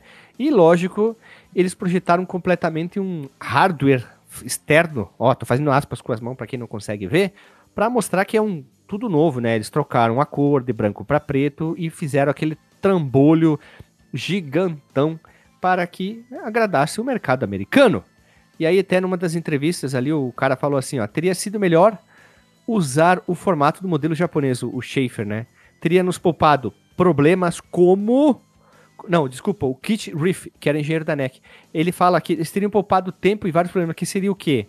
A demora do lançamento do console no mercado americano, o dinheiro que eles gastaram com pesquisas, o nome, novo plástico. Lembra que um plástico tem que ser feito todo um teste para que o hardware se adeque dentro dele. Tem todo esse problema. É um estudo, é feito, chamar as pessoas, o que, que vocês acham? Tá bacana, não tá, não sei o que lá, lá, lá, lá, lá, lá. Isso demanda tempo, um estudo. E esse Kim Schaefer falou: seria muito mais prático a gente ter lançado direto e foda-se o resto. Chegar antes no mercado americano. Por que que aconteceu? Logo em seguida chegava o Mega Drive no mercado americano também. Mas vamos chegar aqui, né? É, foi, ele... por isso que eu, foi por isso que eu falei que eu acredito que o mercado japonês acertou em ter feito em etapas, assim, sabe? Só Quer dizer, que... eles no mercado japonês. É, ainda bem que hoje em dia dificilmente acontece isso, esse atraso de um ano, dois, três de um console chegar em outro mercado. Hoje, hoje é lançamento mundial, né? É questão de dias de um mercado para o outro. A gente não tem mais esse, esse problema chato que acontecia na época, né? Então, é só um observamento aqui bem rápido. E aí o console foi apresentado na Summer SES de 89 e em julho de, isso no caso de julho de 89 o evento, né? Aquele evento de tecnologia acontecendo nos Estados Unidos muito antes da E3 acontecer. E o TurboGrafx 16 foi finalmente lançado no mercado de testes inicialmente em Nova York e Los Angeles. Lembrando que acontecia muito isso, né? Eles escolhiam alguns mercados, algum, olha, termo da tecnologia, alguns clusters inicialmente para lançar é, mercados mais potentes, com mais dinheiro, os nomes mais fortes, eles lançavam primeiro os consoles lá. Em agosto do mesmo ano, de 89, né? E o mega evento foi feito um puta, tanto que teve festa, não sei o que, teve lançamento com mais de 200 jornalistas, passou na TV, cobertura da CNN, para vocês terem uma ideia, né? É loucura. E aí a propaganda, eu fui ver as propagandas, a propaganda, mas é um erro. Mas é um marketing fuleiro sem vergonha, muito mal pensado. Que eles falavam assim: o comercial já, é, americano, né? O videogame com mais energia. Não parece que eles estão vendendo energético? Não sei. Muito ou rede ou rede elétrica, né? É, porque daí vai ficar, o link, vai ficar o link no porte do, do, da propaganda da época de divulgação em mercado americano. Eu achei horrível, não, não mostra muito o que é o videogame. É sempre aquelas criançadas tipo, uou, wow, você quer lá, olha lá, bah, não sei o que. Meio gaúcho, né? Acho que eu implementei um gaúcho aqui, não gostei, mas tudo bem. Né? E aí o jogo chegou ao mercado, no mercado, o videogame chegou ao mercado americano, e eles renomearam os Rucards para Turbo Chip. Ai, ai, ai, ai. Horrível. Turbo Chip, que nomezinho Turbo ruim. Mas, mas, é que né, também era, era mais parecido com. É o Turbo o videogame, né? Por causa do é. Turbo Graphics. Se lembrando fosse Turbo que... Kart, eu acho que seria é, um mas lembrando melhor, né? Tinha trava de região. A SEGA uhum. fez isso depois, na época, com, com o Dreamcast, mais de 10 anos depois, algumas cagadas de trava de região. O SEGA Saturno teve esses problemas, né? É. Uhum. Mas Aconteceu esse lançamento duas semanas depois que o Sega Alpha America lançou o verdadeiro console de 16 bits, o Mega ou barra Sega Genesis mercado americano, né? E ao contrário da NEC, a Sega não perdeu tempo redesenhando o sistema original, simplesmente eles lançaram, só teve o problema do nome, né? Uhum. Que, né? Mega Drive, Sega Genesis e foi acompanhado por uma equipe, uma equipe, uma campanha publicitária muito forte, né? E eles, eles faziam, já batiam de frente dizendo que o Mega Drive era o verdadeiro console de 16 bits, ao contrário do TurboGrafx, né? Uhum. Aí foi um, um, problema, né? E lembrando que o Mega chegou em mercado americano com o Altered Beast, depois trocou pro Sonic, sendo que o Altered Beast ganhou um porte pro Sega, Sega, ó, o Sega PC Engine barra TurboGrafx um pouco tempo depois. Olha ali, é, eles um bem safado, inclusive. Olha, mas lançaram o, o jogo pro console do concorrente. Foda-se, né? É, mas, mas eu acho que isso era mais. Eu não sei se ele foi lançado também o porte no, no mercado americano, talvez fosse mais no mercado japonês, onde eles realmente né, já tinham lançado um ano atrás o videogame, a, a SEGA realmente queria vender alguma coisa. Né? É, para vocês, vocês terem ver ali, né? E aí, no mercado americano, a NEC sofreu pra burro, tá? Tem algumas coisas que eu não botei na pauta, mas acontecia o quê? A NEC começou a sofrer com as vendas baixas, tá? Inicialmente parecia que ia pra frente, mas não foi. O que que acontecia também? A NEC americana chegava e ligava pra, pra NEC japonesa e dizia, olha, não tá dando certo aqui, não estamos vendendo. Aí os japoneses diziam, ah, cara, Japão, a gente é líder de mercado, cara.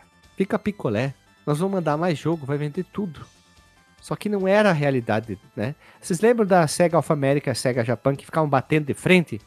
Parece isso, eles não estavam, eles estavam cagando porque eles achavam assim, a gente é líder no japonês. Aí nos Estados Unidos a gente vai, já vai ser líder, o Mega Drive vai flopar. Vergonha. Aqui é quem manda o Japão é nós. E isso se chama o quê, DJ? Soberba. Lembra? Soberba é complicado. É, isso aí. É fato. A soberba foi uma coisa muito importante que a NEC teve no mercado americano, que foi bem, bem difícil, né? E já estava dando aqueles tropeços, tava se enrolando enquanto no Japão ia bem aqui, ia bem mal das pernas, né? No mercado americano. E enquanto isso, lá no Japão, a NEC não parava de lançar uh, versões, né? Teve o PC Engine Shuffle, que tinha saída de vídeo, mas não conectava no CD-ROM. Não sei o porquê, uma idiotice. PC Engine Core Graphics também tinha saída de vídeo e esse pode ser conectado no CD-ROM. Eu estou falando saída de vídeo retirando aquela, aquele cabo de antena, né? O, o RF lá. E o Super Graphics X, uma versão Pro com, com mais memória de RAM e chips para melhorar a performance. Tu vê, o mercado japonês era um modelo atrás do outro, né? Modelo atrás do outro. Não, os caras não, não perdiam tempo. E aí o, a NEC também já olhando para o concorrente viu o Super Mario Bros 3 que definiu o padrão do que seria um jogo de plataforma por muitos anos. Diziam, tu quer um jogo de plataforma, era Super Mario Bros 3 que mandava na jogada. Todo mundo sabe isso, né? E aí eles precisavam um mascote deles, que aí chegou ao mercado no PC Engine o Bonks, que é o cara cabeçudão que teve um porte pro Nintendinho. é. Só, só precisa frisar uma coisa que, assim, a NEC uh, pensou né, que no mercado americano eles também iam lucrar um monte e eles já saíram produzindo muito mais console do que a gente vai ver a que demanda de fato precisava, eles... né? É, do que de fato eles conseguiram vender. Só que a Edson e Hudson, a Epson e Hudson, não teve prejuízo, porque a NEC pagava royalties para Hudson por console produzido e não por console vendido. Olha aí, puta merda, hein? Então, quem só tomou a enrabada depois foi a NEC a, e a Hudson Gostei. ficou. Quem tomou a enrabada mais tarde. Mas e... um, uma observação aqui é que eu acho que a, eles foram ali, não, não deu certo, né? Mas eles foram é, vanguardista no sentido de lançar uma versão Pro do console, porque para isso dar certo, teriam que lançar bastante jogos, teriam que conseguir vender, né, esse, essa versão Pro. Eu acho que só teve cinco jogos para o Super Graphics. É interessante porque ele tinha um segundo chip de vídeo, a lá Saturno, né, que era tipo, ah, vou meter um segundo chip aqui na correria. E aí ele tinha um terceiro chip que aí mixava os dois chips de vídeo, então ele conseguia daí fazer dois planos de fundo, mais sprites e tudo isso. Né? Mas, Mas não, né? não vingou, né? E, e, só foi agora na geração do Play 4 né, a gente ter essa questão de consoles Pro, pelo menos em console de mesa, na questão de portáteis, se eu não me engano, o Essas DS, ali, o 3DS. Né? É, ai, ai, no, no, nos portáteis, se eu não me engano, o 3DS ele já teve essa questão de, de console Pro, jogo que só rodava no Pro e tal, né? É, e sinceramente, eu acho até que eles não tiveram prejuízo em si, tá? Eu só tô falando que, na, na verdade, no mercado americano eles tomaram essa, essa surra. Mas financeiramente eu acho que também eles não tiveram Tipo, nossa, ficamos com dívidas. E em 1990, eles sofreram também porque não só a SEGA tinha feito aquela propaganda, né, de que na verdade o verdadeiro console 16 bits era deles, mas a Nintendo também já estava entrando com propaganda mostrando o potencial do, do Super e, e do e do Mega, né? Então eles, do eles Super estavam... e do Mega? Peraí, ficou confuso isso aí.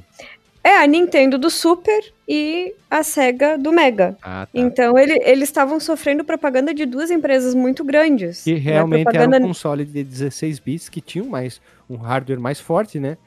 E eles tinham menos experiência no mercado, se tu for ver a NEC e a Edson Wilson, né? Sim, com certeza. A Sega tomou duas, duas entubadas, depois deu certo na terceira tentativa, a terceira barra, o 3.5, né? E só para ficar a piada subentendida aqui. E a Nintendo já estava no seu segundo, que eles já estavam melhor ainda, né? É, e aí, por conta, né, dessa surra que eles levaram nos Estados Unidos, eles tentam ir para Zorópia. Só que, né, eles pensaram assim, acho que vamos segurar aqui as pontas porque não vai rolar. E aí o que, que a NEC fez? Ela vendeu o estoque que já tinha, que eu imagino que era a sobra do estoque norte-americano, para as distribuidoras no Reino Unido. Olha só. Vê, olha só. Veja você. Meu Deus. É por isso que é por isso que eu acho que até eles não tiveram tanto prejuízo, porque eles reaproveitaram o estoque que já estava lá, né? E aí, uh, no Reino Unido, a Telegames lançou TurboGrafx Graphics em 1990, mas em quantidades muito limitadas, porque eu acho que eles disseram assim, ah, não vamos produzir mais, né? O que vender, vendeu e ponto final. E esse modelo também foi lançado na Espanha e em Portugal, através de varejistas selecionados, só que os jogos não foram adaptados para as regiões PAL, que a gente até comentou num cast, agora eu não lembro exatamente qual que a gente falou sobre essas regiões mais especificamente. Mas os sistemas europeus, eles foram então projetados para poder jogar os jogos americanos, embora com uma desaceleração necessária para 50 Hz. Ah, isso aí eu acho mais pau no uma estupidez desculpa, mas uma, uma babaquice, isso de hertz por região, padroniza o negócio, deixa tudo padronizado, pra ah, que inventar? Isso, Pera, isso aí não opinião, foi invenção dos, dos consoles, né? não tem nada a ver com console, isso o aí cons... tem a ver com... Não, todos os outros periféricos que vão à TV são prejudicados por causa dessa frescura. Mas é que isso aí é uma questão histórica, né? Os caras não é. tinham como tu, trocar. Né? Eles gente, decidiram tu, lá tu atrás. Sabe, tu sabe que isso aí é, é estupidez, né? Cada continente tem o seu padrão de cor e etc. mais, né? Sim, mas é. Isso é, é, aí é coisa já de muito tempo no passado, né? Na Ilha do Sol, né? Mas, mas bem que a gente já tava numa fase para poder emparelhar isso, né? É que teria que mudar na transmissão e na recepção, né? Imagina todo mundo que já tinha o, os, as TVs que não eram compatíveis, né, com, um novo Era só não ter inventado novo. moda, mas segue o baile, segue o baile. É, é, que, é que nem o padrão de tomadas diferentes. Ah, é isso também é outra, outra coisa que me deixa puto. a polêmica é a mesma. Mas, enfim, uh, de novembro de 1989 a 1993, os consoles da PC Engine e alguns dos seus complementos então foram importados do Japão pelo importador licenciado francês Sodbank. Société de Distribution de la Engine. Uma subsidiária da Guillemont International Uh, me perdi aqui na pauta agora com meu francês super avançado. Mas então, isso ocorreu após uma, um considerável entusiasmo da imprensa francesa. Eu não sei o que, que deu nos franceses aí. Ficaram super felizes que iam receber um, um console. Mas então, o PC Engine estava amplamente disponível na França, no Benelux através dos principais varejistas e veio com instruções em francês e também um cabo AV para permitir a compatibilidade com os aparelhos de televisão SECAM. Tiveram que fazer uma gambiarra ali. Pois é, mas hum, aparentemente para mim houve até um, um, um, certo empenho ali em poder uhum. entregar o console ali para para França. Nos mercados europeus a gente nota que sempre deix foram deixados de lado, né? São eh, Quando a gente vai gravando aqui, a gente sempre vê, né? Ah, de... E por último, lançado no mercado europeu. E por último, lançado no mercado europeu. Ele era, ele era menor e mais fragmentado, né? Porque no mercado europeu tu tinha que pensar, ah, tem que fazer ali a caixinha em várias línguas, manual em várias línguas. Sim, tem alguns jogos que eu né? encontrei o manual europeu em uh, quatro idiomas. É, normalmente mais o inglês, em... né? Mais o inglês. Vir em inglês, alemão, espanhol, francês e italiano. italiano era, é. O padrão era sempre isso aí, né? Assim. E aí o texto era muito menor, porque tinha que ir em vários idiomas. E aí o tradutor devia pensar assim, ah, pelo amor de Deus, vamos, re vamos resumir isso aqui, porque não, não vai dar senão. Enfim, em dezembro de 1990, o TurboGrafx se tornou o primeiro console de videogame a ter um equivalente portátil, contemporâneo e totalmente compatível com o lançamento do PC Engine GT, conhecido como Turbo Express na América do Norte. Nossa, e que parece, para quem não conhece e não tá vendo nesse momento, parece um radiocomunicador. Walkie-talkie. Isso aí. Parece um telefone via satélite, isso aí. é, e essa versão, o que fica interessante é assim, temos que abrir um, é, um paralelo aqui, gurizada. Express ou GT, o que que acontece? Portátil à parte, tá? Ele é o PC Engine portátil eles conseguiram transformar o PC Engine em portátil com uma tela, puta tela, sendo que o teu PC Engine portátil também podia ser um monitor, o que torna tudo mais engraçado, porque ele era um, o PC Engine portátil, tu podia levar ele para lá e para cá, levar os usar os mesmos cards que tu tinha dentro do, do nosso querido PC Engine, jogar os mesmos jogos, era exatamente a mesma coisa nos dois, e era incrível, eles foram muito espertos. E se tu queria colocar o teu Master System, teu Mega Drive, teu Super Nintendo, tu podia jogar e usar o Turbo Express como um monitor portátil. Olha a loucura que eles fizeram dentro desse Turbo Express. E ele tinha um periférico que já esse aqui portátil que transformava ele num sintonizador de TV, o que eu acho muito foda. Eu ia dizer que ele tinha uma anteninha para poder assistir TV. Uhum, eu acho muito foda, né? do e isso foi três anos depois do, do lançamento dele, só já conseguiram é. fazer ele portátil. É realmente é incrível mesmo. Quantas pilhas será que comia essa desgraça? já engano, te digo, são seis quatro. pilhas. Quatro? Não, acho Ui. que são seis. Ah, tá. Eu é, são seis. Quatro, desculpa, são, se, são seis pilhas AA e ou então poderia colocar ele num adaptador de tomada 9 volts. Hum, sim, tudo tinha entrada 9 volts na época, né? E aí, gurizada, mais tarde a NEC lançou o que eu tinha comentado antes, né? Que é o PC de du Duo no Japão, que era um modelo que podia reproduzir os discos e os cards embutido. Ele já vinha com o leitor embutido, que como o DJ falou, deveria ser o padrão do PC Engine, que era ter entrada de cards e CD ao mesmo tempo. E ele já estava tudo integrado. E não precisa ter aquele tam, segundo trambolho para ligar um no outro, que é o famoso cabinho, né? É o que eu acho bem interessante, né? E devido ao seu tamanho de, de RAM, ele era. Que eu li, ele tinha bastante RAM, mas ele tinha um problema de, de buffer de RAM na hora de, de ler os jogos. O DJ, tu que é o tecnicista aqui, quer dizer isso? Problema de leitura de buffer de RAM. Não faço a menor ideia, pra falar a verdade. É porque esse. O, o Edon, ele vinha com um cartão que era para dar o start no jogo, né? Porque o. E, e, ele, e esse cartão, pelo que eu entendi, ele vinha com mais RAM também. Sim, então, era obrigatório se tinha... Tem o, o vídeo do é. nosso querido Luiz lá do Brasil, do Retro Game Brasil, ele mostra isso. É, eu não sei o que, poderia ser esse, esse problema de, de buffer de, de memória RAM.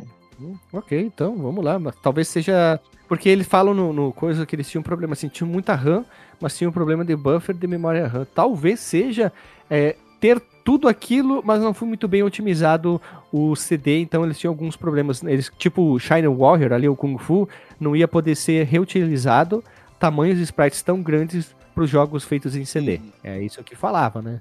Ah, eu acho que eu entendi o que, que isso quer dizer, que é o seguinte. O jogo no cartão, o processador consegue acessar direto o, o que está no cartão e copiar é, co como se fosse uma ROM. Né? É uma ROM, na verdade. Ele acessa direto e ele consegue copiar dali para memória de vídeo. E isso é muito rápido. Quando tu tá com o jogo em formato de CD, tu só tem, tu tem que carregar do CD para RAM e isso não é muito rápido. Então, tu tem essa limitação porque tudo que tu vai trabalhar, tu tem que copiar do CD para RAM. Tu não consegue o, o processador, ele não consegue acessar o dado direto do CD. Ele precisa dizer, por favor, pega isso aqui do CD, uhum. copia para RAM, quando estiver pronto, eu, eu uso. É, é bem assim mesmo. É, e então como dava também para jogar jogos no Super CD uh, ROM, Uh, que depois a gente vai ver também nos modelos a diferença em, uh, tem a diferença de tamanho entre os dois. Então de repente como o tamanho era bem maior ia levar mais tempo ainda para poder fazer esse, é, essa leitura. tanto que quando saiu o Super CD aí o cartão dele vinha com 256 kilobytes em vez de só 64 kilobytes que deve ter sido para diminuir isso. E mais tarde lá em 94 saiu o Arcade Card que ele tinha 2 MB de de RAM adicional Cara, quanto rolo, quanto rolo que era Sim. feito naquela época, né? É.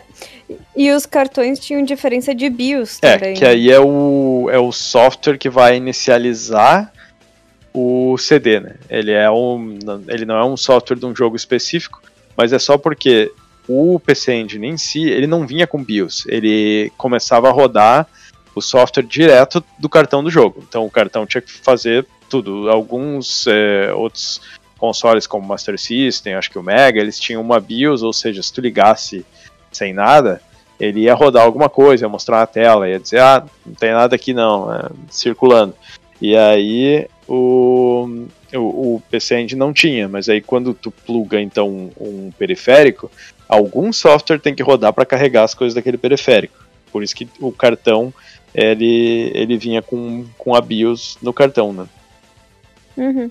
E cabe lembrar também que aqui a SEGA lançou o SEGA CD dois meses depois só do lançamento desse PC Engine Duo. É, mas isso, isso já foi ela... bem mais tarde do que o addon original, né? Porque o addon original era lá, foi logo em seguida depois do Mega, né? Ah, sim, com certeza. O Duo, eu acho ele bonito, ele tem uma carinha de Play 2, esse, esse preto, ele não parece? Uhum. Tem razão, parece mesmo. Mas ele é bonito, e talvez ele chegue mais é, estiloso. E eu, eu né? acho que ele não precisa do cartão daí, né? Porque ele já vem com a BIOS é, embutido. Sim, ele já vem nati na, é, nativo, só que né? tem um porém também, né? O Duo, o, desculpa, o Duo não, o Super CD-ROM, quem tinha o CD-ROM normal, sem ser o Super, podia comprar só o cartão porque a, a, a única diferença era a RAM adicionada do, do, cartão. Eles podiam fazer essa, é, esse upgrade. Aí eu não sei se o Duo vinha só com 64 ou com 256 a mais, mas eles não poderiam fazer um upgrade daí, né, porque já estava embutido. E no Brasil teve lançamento oficial pela Tectoy? Não, não teve lançamento oficial pelo. Brasil. Ele não chegou de maneira oficial, mas quase chegou, hein? Ou sim? Lily? É, então, teve uma reportagem do dia 17 de agosto de 1992 do jornal Estado de São Paulo, e aqui também foi retirado da revista Old Gamer, porque eu jamais teria encontrado essa reportagem. O TurboGrafx 16 ele ia ser importado pela Fanfishes. E acreditem se quiser, essa Fanfishes vendia peixes decorativos até então. Nossa.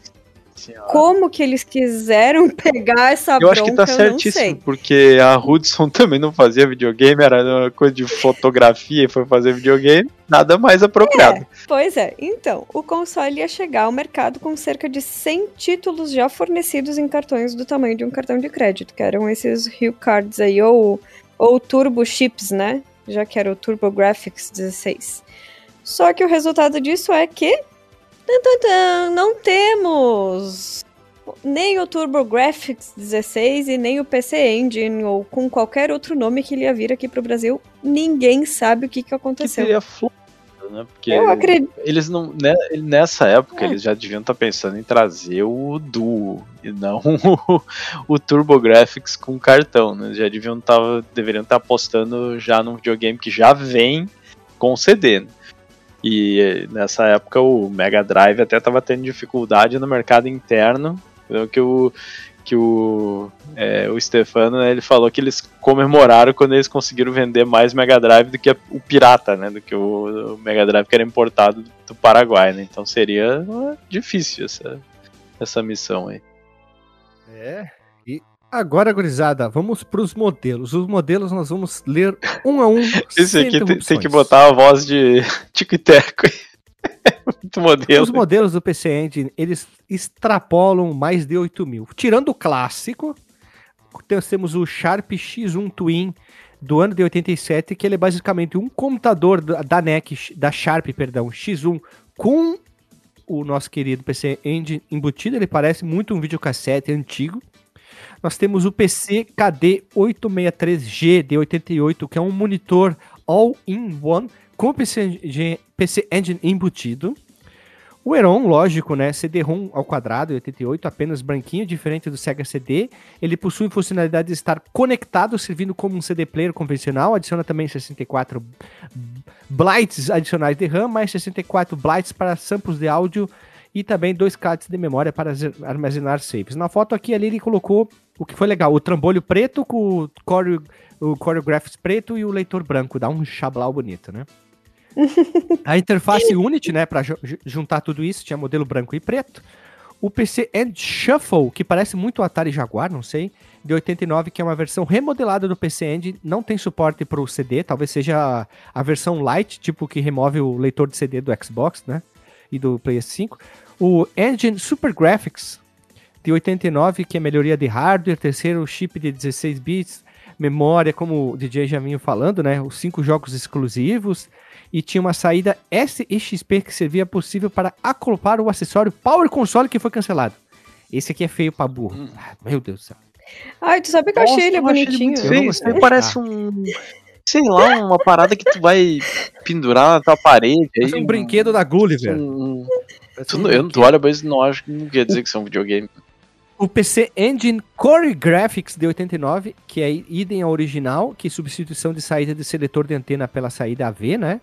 O ROM 2 Adapter, que era adaptador para conectar o C-ROM 2 ao Super Graphics, aquele que não tinha suporte. Olha a Austrália, né?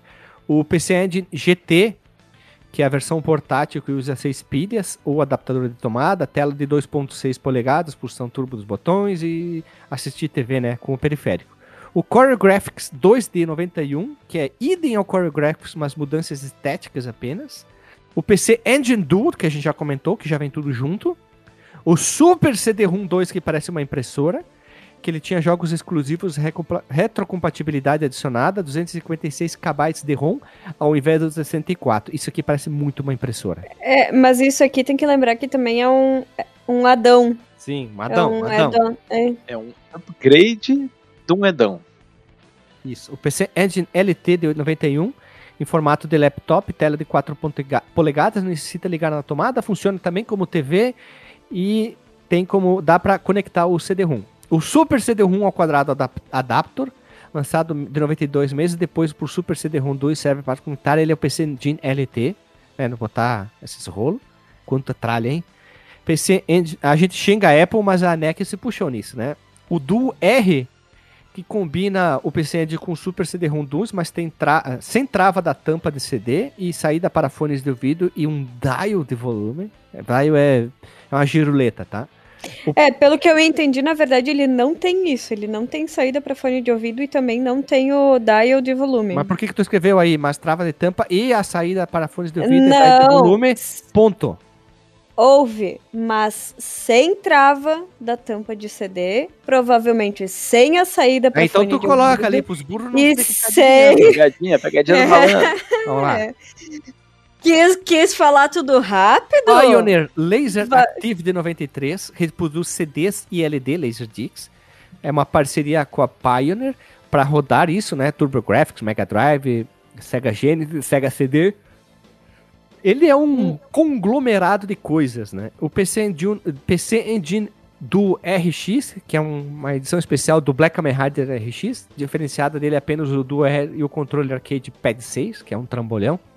O PC Engine Mini de 2020, que basicamente é o mini do daquela leva de consoles minis, né, uhum. que vinha com os jogos lá. O PC Engine Choreograph X FX Mini, que é a versão do pacote europeu, tá? que ele tinha diferencial, saía um jogo entrava o Salamander, e agora vem as versões do TurboGrafx 16, que é o próprio console, o Adão, que é o TurboGrafx CD de 89, que é reproduz, reproduz CD e o kit de leitor de CD da versão americana. Que vem todo aquele esquema, né, né para jogar os games específicos. O sistema dependia dos cartuchos especiais chamados System Cards, né, que é que, como foi comentado. O próprio Turbo Express de 90, que é o, o GT lá, e te, só muda o nome, não tem nada de diferença.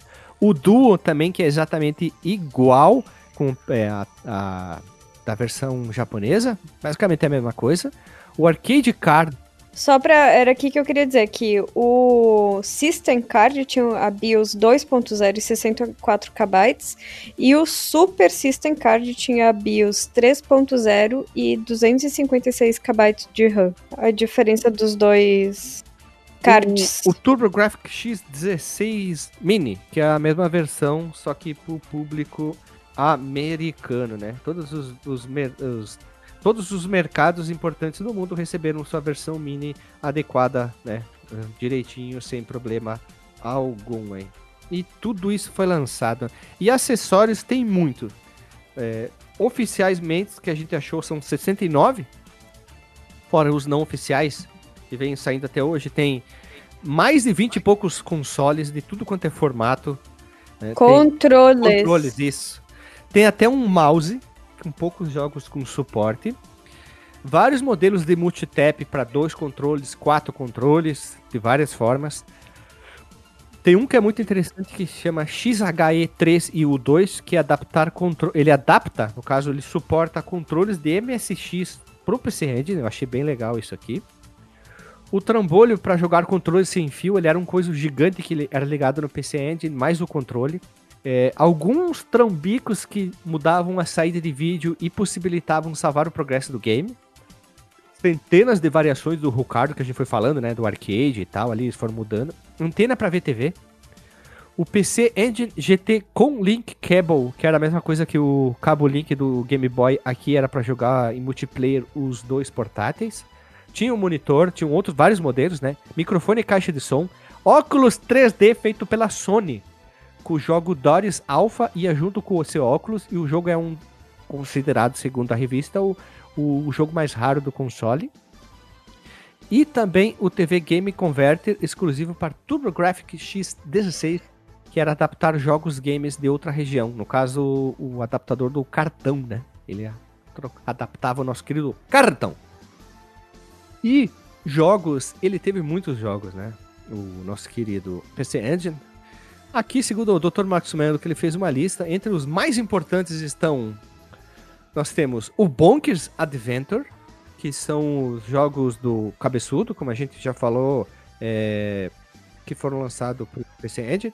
Temos o R-Type, na verdade, o, o R-Type, meus amigos, ele saiu para tudo, né? Ele é tipo Doom.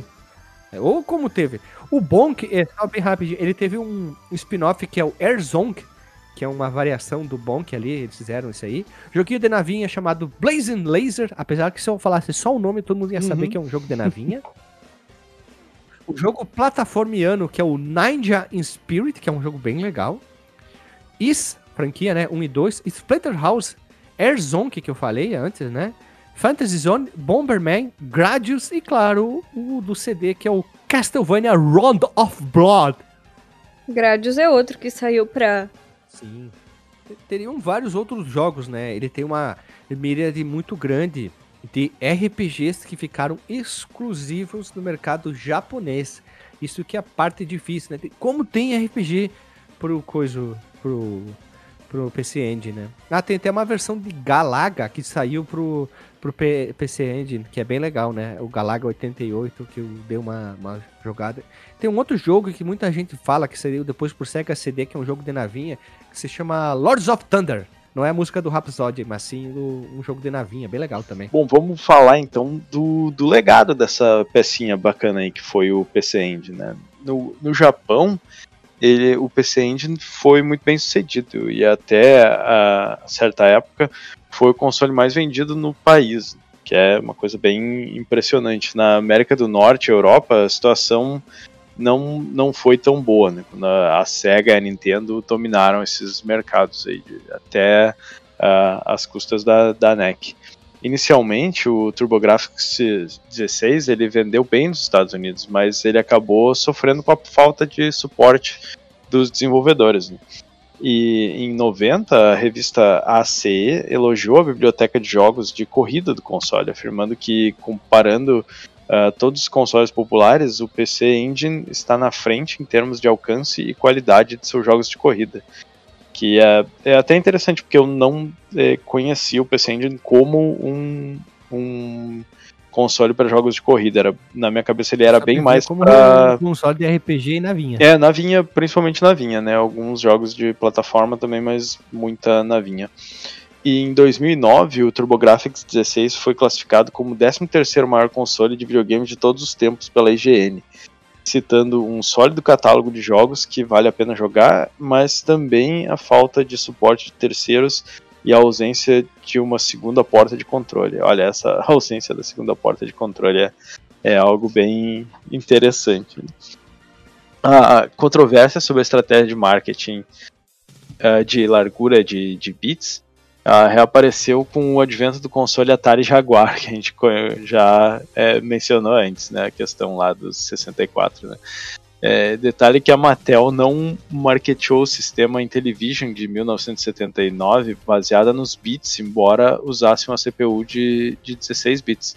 Olha, CPU de 16 bits em 79 é realmente interessante, essa eu não, não sabia. E em 2019 a Konami anunciou na E3 que o TurboGrafx é, 16 Mini seria lançado, né? um console dedicado com muitos jogos embutidos. É o primeiro lançamento do hardware oficial da família TurboGrafx 16 desde o fechamento da Hudson Soft em 2012. Aqui agora é a Konami que tem direito sobre tudo. Ah, então vai virar patinco, né? É. Nossa senhora, é. que decadência. Eu não lembrava que a Edson Hudson tinha fechado. É, eu também não. não me comprou faz tempo. Mas um, uma é, coisa interessante é que lá em 93 a, a Hudson ela fez um, um tour com uma versão do Bomberman chamada High Ten Bomberman. E ela era uma versão para 10 jogadores e, e, ela rodava num, num PC ou alguma coisa assim, mas ela também usava, acho que dois é, TurboGrafx, quer dizer, dois PC Engines, né? Porque era no Japão de alguma forma para ter os, os o, o, o, input ali dos controles e alguma outra coisa. Assim, era um hardware bem complexo. E ele era em alta definição, foi um dos primeiros jogos, se não o primeiro jogo em alta definição, que eles conectavam em TVs né, HD e ele tinha, sei lá, umas, é, resolução que era pelo menos umas mil linhas, eu acho, alguma coisa assim. E era bem interessante pra, pra época, ainda em 93 isso. Tu sabe que agora, chegando no final da pauta, me dei por conta que eu, sinceramente, eu não gostei tanto do nome PC Engine. Não, o PC Engine não, não me incomodou tanto, assim, o problema é que ele, ele parece muito genérico, né? Mas também o do, da Nintendo era Family Computer, né? Então. Mas o TurboGrafx 16 Mas eu é até que... acho um nome bom, assim. É, é que, claro, né? Isso tô vendo. Uh, agora olhando para trás, né? Isso é, isso é bem ruim ter esse tipo de visão. Porque acho que lembra muito CPU, PC, Engine me, lembra, me lembraria bastante CPU e não teria nada a ver com, o, com a proposta do, do que eles é, estavam é, fazendo. Se quisessem é, vender ou marketear com algo mais parecido com um, é, computador, assim, ou atrair quem, quem gostava de computador, não sei. No idea. Mas até hoje o melhor nome de videogame é o Master System. Porra, sistema mestre, né? dessa, vamos, vamos rodar a vinheta e vamos pro disclaimer.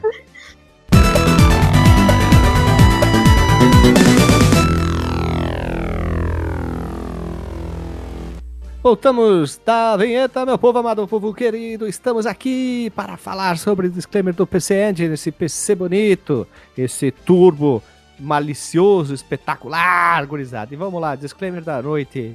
Lily, disclaimer, por favor.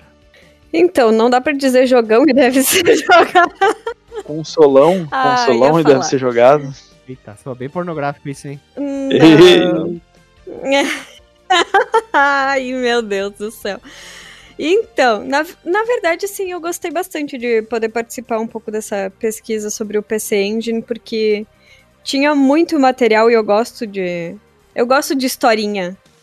Eu gosto tanto de historinha de desenvolvimento de videogames como de consoles. Então, foi, foi bem bacana. Uh, eu achei, assim, que não precisava ter tantos modelos assim, né? Eles podiam ter poupado a, a população aí de muitos gastos, principalmente com algumas besteirinhas ali, mas já que tava bombando, eles aproveitaram, né? Assim como a Apple faz hoje em dia, a Nintendo também continua fazendo.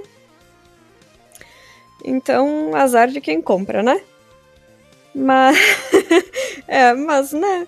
As... Paciência. Mas eu, eu fiquei bem interessada em pesquisar outros jogos do PC Engine, porque eu realmente joguei pouca coisa e acho que agora eu vou começar a procurar mais para ver as diferenças, assim, né? Do que. Do, do, de um jogo, por exemplo, que saiu do Mega e no PC Engine, ou no NES que saiu também no PC Engine, para poder ver essas diferenças gráficas de som e afins. Até cheguei a ver, e acho que não coloquei na pauta, mas tem um determinado momento que alguns jogos foram criticados no PC Engine por causa do som muito agudo. Então, acho que agora eu vou começar a prestar mais atenção nesse tipo de coisa, assim, sabe? Mas é sempre muito bom trazer um dossiê aqui. Vamos lá, próximo. Tu, DJ Delagostin, quantos remakes tu já fez pro PC Quantos Engine? remakes? Remix. Ah, Remix. muitos, né? É muito bacana ali, porque ele vem com CD, né? E aí eu abro a tampinha e eu fico ali fazendo scratch no, no CD, fica bem bacana. É. Interessante esse console. Eu, eu conheço muito pouco sobre ele na prática, apesar de já ter visto bastante vídeos, assim, já ter é, visto quais são os jogos mais famosos, né? já ter jogado o Rondo of Blood, apesar de que não foi nele, foi emulado, mas né, foi bem, bem indiretamente. É, ele tem provavelmente um dos melhores jogos de Edon, que é o Rondo of Blood, e um dos melhores jogos Castlevania pros, é vamos dizer, é, 12 bits, né? Vou fazer a média entre os 8 e os 16 bits. 12 bits. e, e ele ele traz assim, é um, ele mostra assim o, o que poderia ter sido os jogos de Edon de CD dessa geração. Se, se não tivesse investido em é, só em FMV e esse tipo de coisa, acho que ele foi o Edon mais bem sucedido, os CD-ROMs do, do TurboGrafx, apesar de que não foi tão bem sucedido, mas comparado né, ao, ao Sega CD. Não, foi pior, foi pior o 32X. Não, o 32X disparado. O 32X, depois disparado. o Sega CD. E, inclusive, muito mal aproveitado. Talvez se a Sega da América, a SEGA da Japão desse as mãos, fizesse as pazes, né? Coisa. Da Japão? Então, que é? Tu falou da Japão, SEGA da Japão. Aí, essa é a. Tá certo. Tá, bom, tá certo. É, talvez fosse melhor, assim, né? Mas, mas eu fico imaginando o, o que teria sido se a gente tivesse mais jogos que aproveitassem o CD do jeito que o Rondo of Blood aproveitou, em vez de aproveitar de maneiras que ninguém se importava, né? Que só criaram, inclusive, é, confusão, né? Que nem aquele. O, como é que é o jogo lá? Aquele que, que todo mundo fala do, das mulheres lá sendo sequestradas, sei lá como é que era, que era bem cartunesco, inclusive, do Sega CD, é, Night Trap. Né? É, mas é muito bacana pesquisar sobre o, sobre o hardware do console. Talvez é, agora me motive um pouco a ir atrás mais dos jogos, apesar de que, olhando a biblioteca, eu realmente não tenho assim um jogo que eu diga, nossa, eu preciso jogar esse, até porque eu já joguei o Rondo of Blood. E o Bonks, que é o, o, o mascote deles, eu olho e digo, é, ok. É, baguncinha, né? Essa questão de todas as versões, acho que isso também é uma coisa que, que atrapalhou eles. Mas é ainda estamos fazendo aí, cumprindo a nossa tabela de falar de todos os consoles aí. Não podia ficar de fora, porque teve sua importância é no mercado. E maior, maior disclaimer de todos os tempos do DJ, hein? Deu uma aula aqui, com certeza matou a pau no seu disclaimer. Queria dizer que é um console, infelizmente, que tem pouco espaço tanto assim para tudo quanto é lado, muito citado de várias coisas, mas acho que a gente deveria falar mais, né? A gente que traz tanto jogo obscuro podia trazer alguns jogos exclusivos do PC Engine que tem muita coisa. Eu e a Lili que a gente joga bastante Raspberry Pi, podia achar algumas coisas interessantes e trazer, né, Lili? Acho que a gente podia criar vergonha na cara e fazer uma coisa. Um né? dia talvez a gente vai gravar do, do Bonks aí, né? Vai ser a minha oportunidade de conhecer. É, mas que o Bonks ganhou porte, você teria que pegar um exclusivo, DJ, um exclusivaço, entendeu? Exclusivo de PC ah, a gente acha, não te preocupa que a gente acha, nem que seja um, uma coisa aí das internet. O pessoal faz tanto jogo atual, né, para os consoles, com certeza tendo o PC Engine, né? De fato. De fato. Hoje é a, a fato. palavra do dia hoje é de fato. É isso aí, pessoal. Beijo ah, na bunda. Achei. Não, achei aqui o Pachucan, um patinco. Deve ser esse aí, deve ser exclusivo. Eu não vou falar mais nada, né? Me, me retenho a, a, a vergonha de não falar nada. Beleza, pessoal. Beijo na nádega esquerda. Até semana que vem e até. Tchau.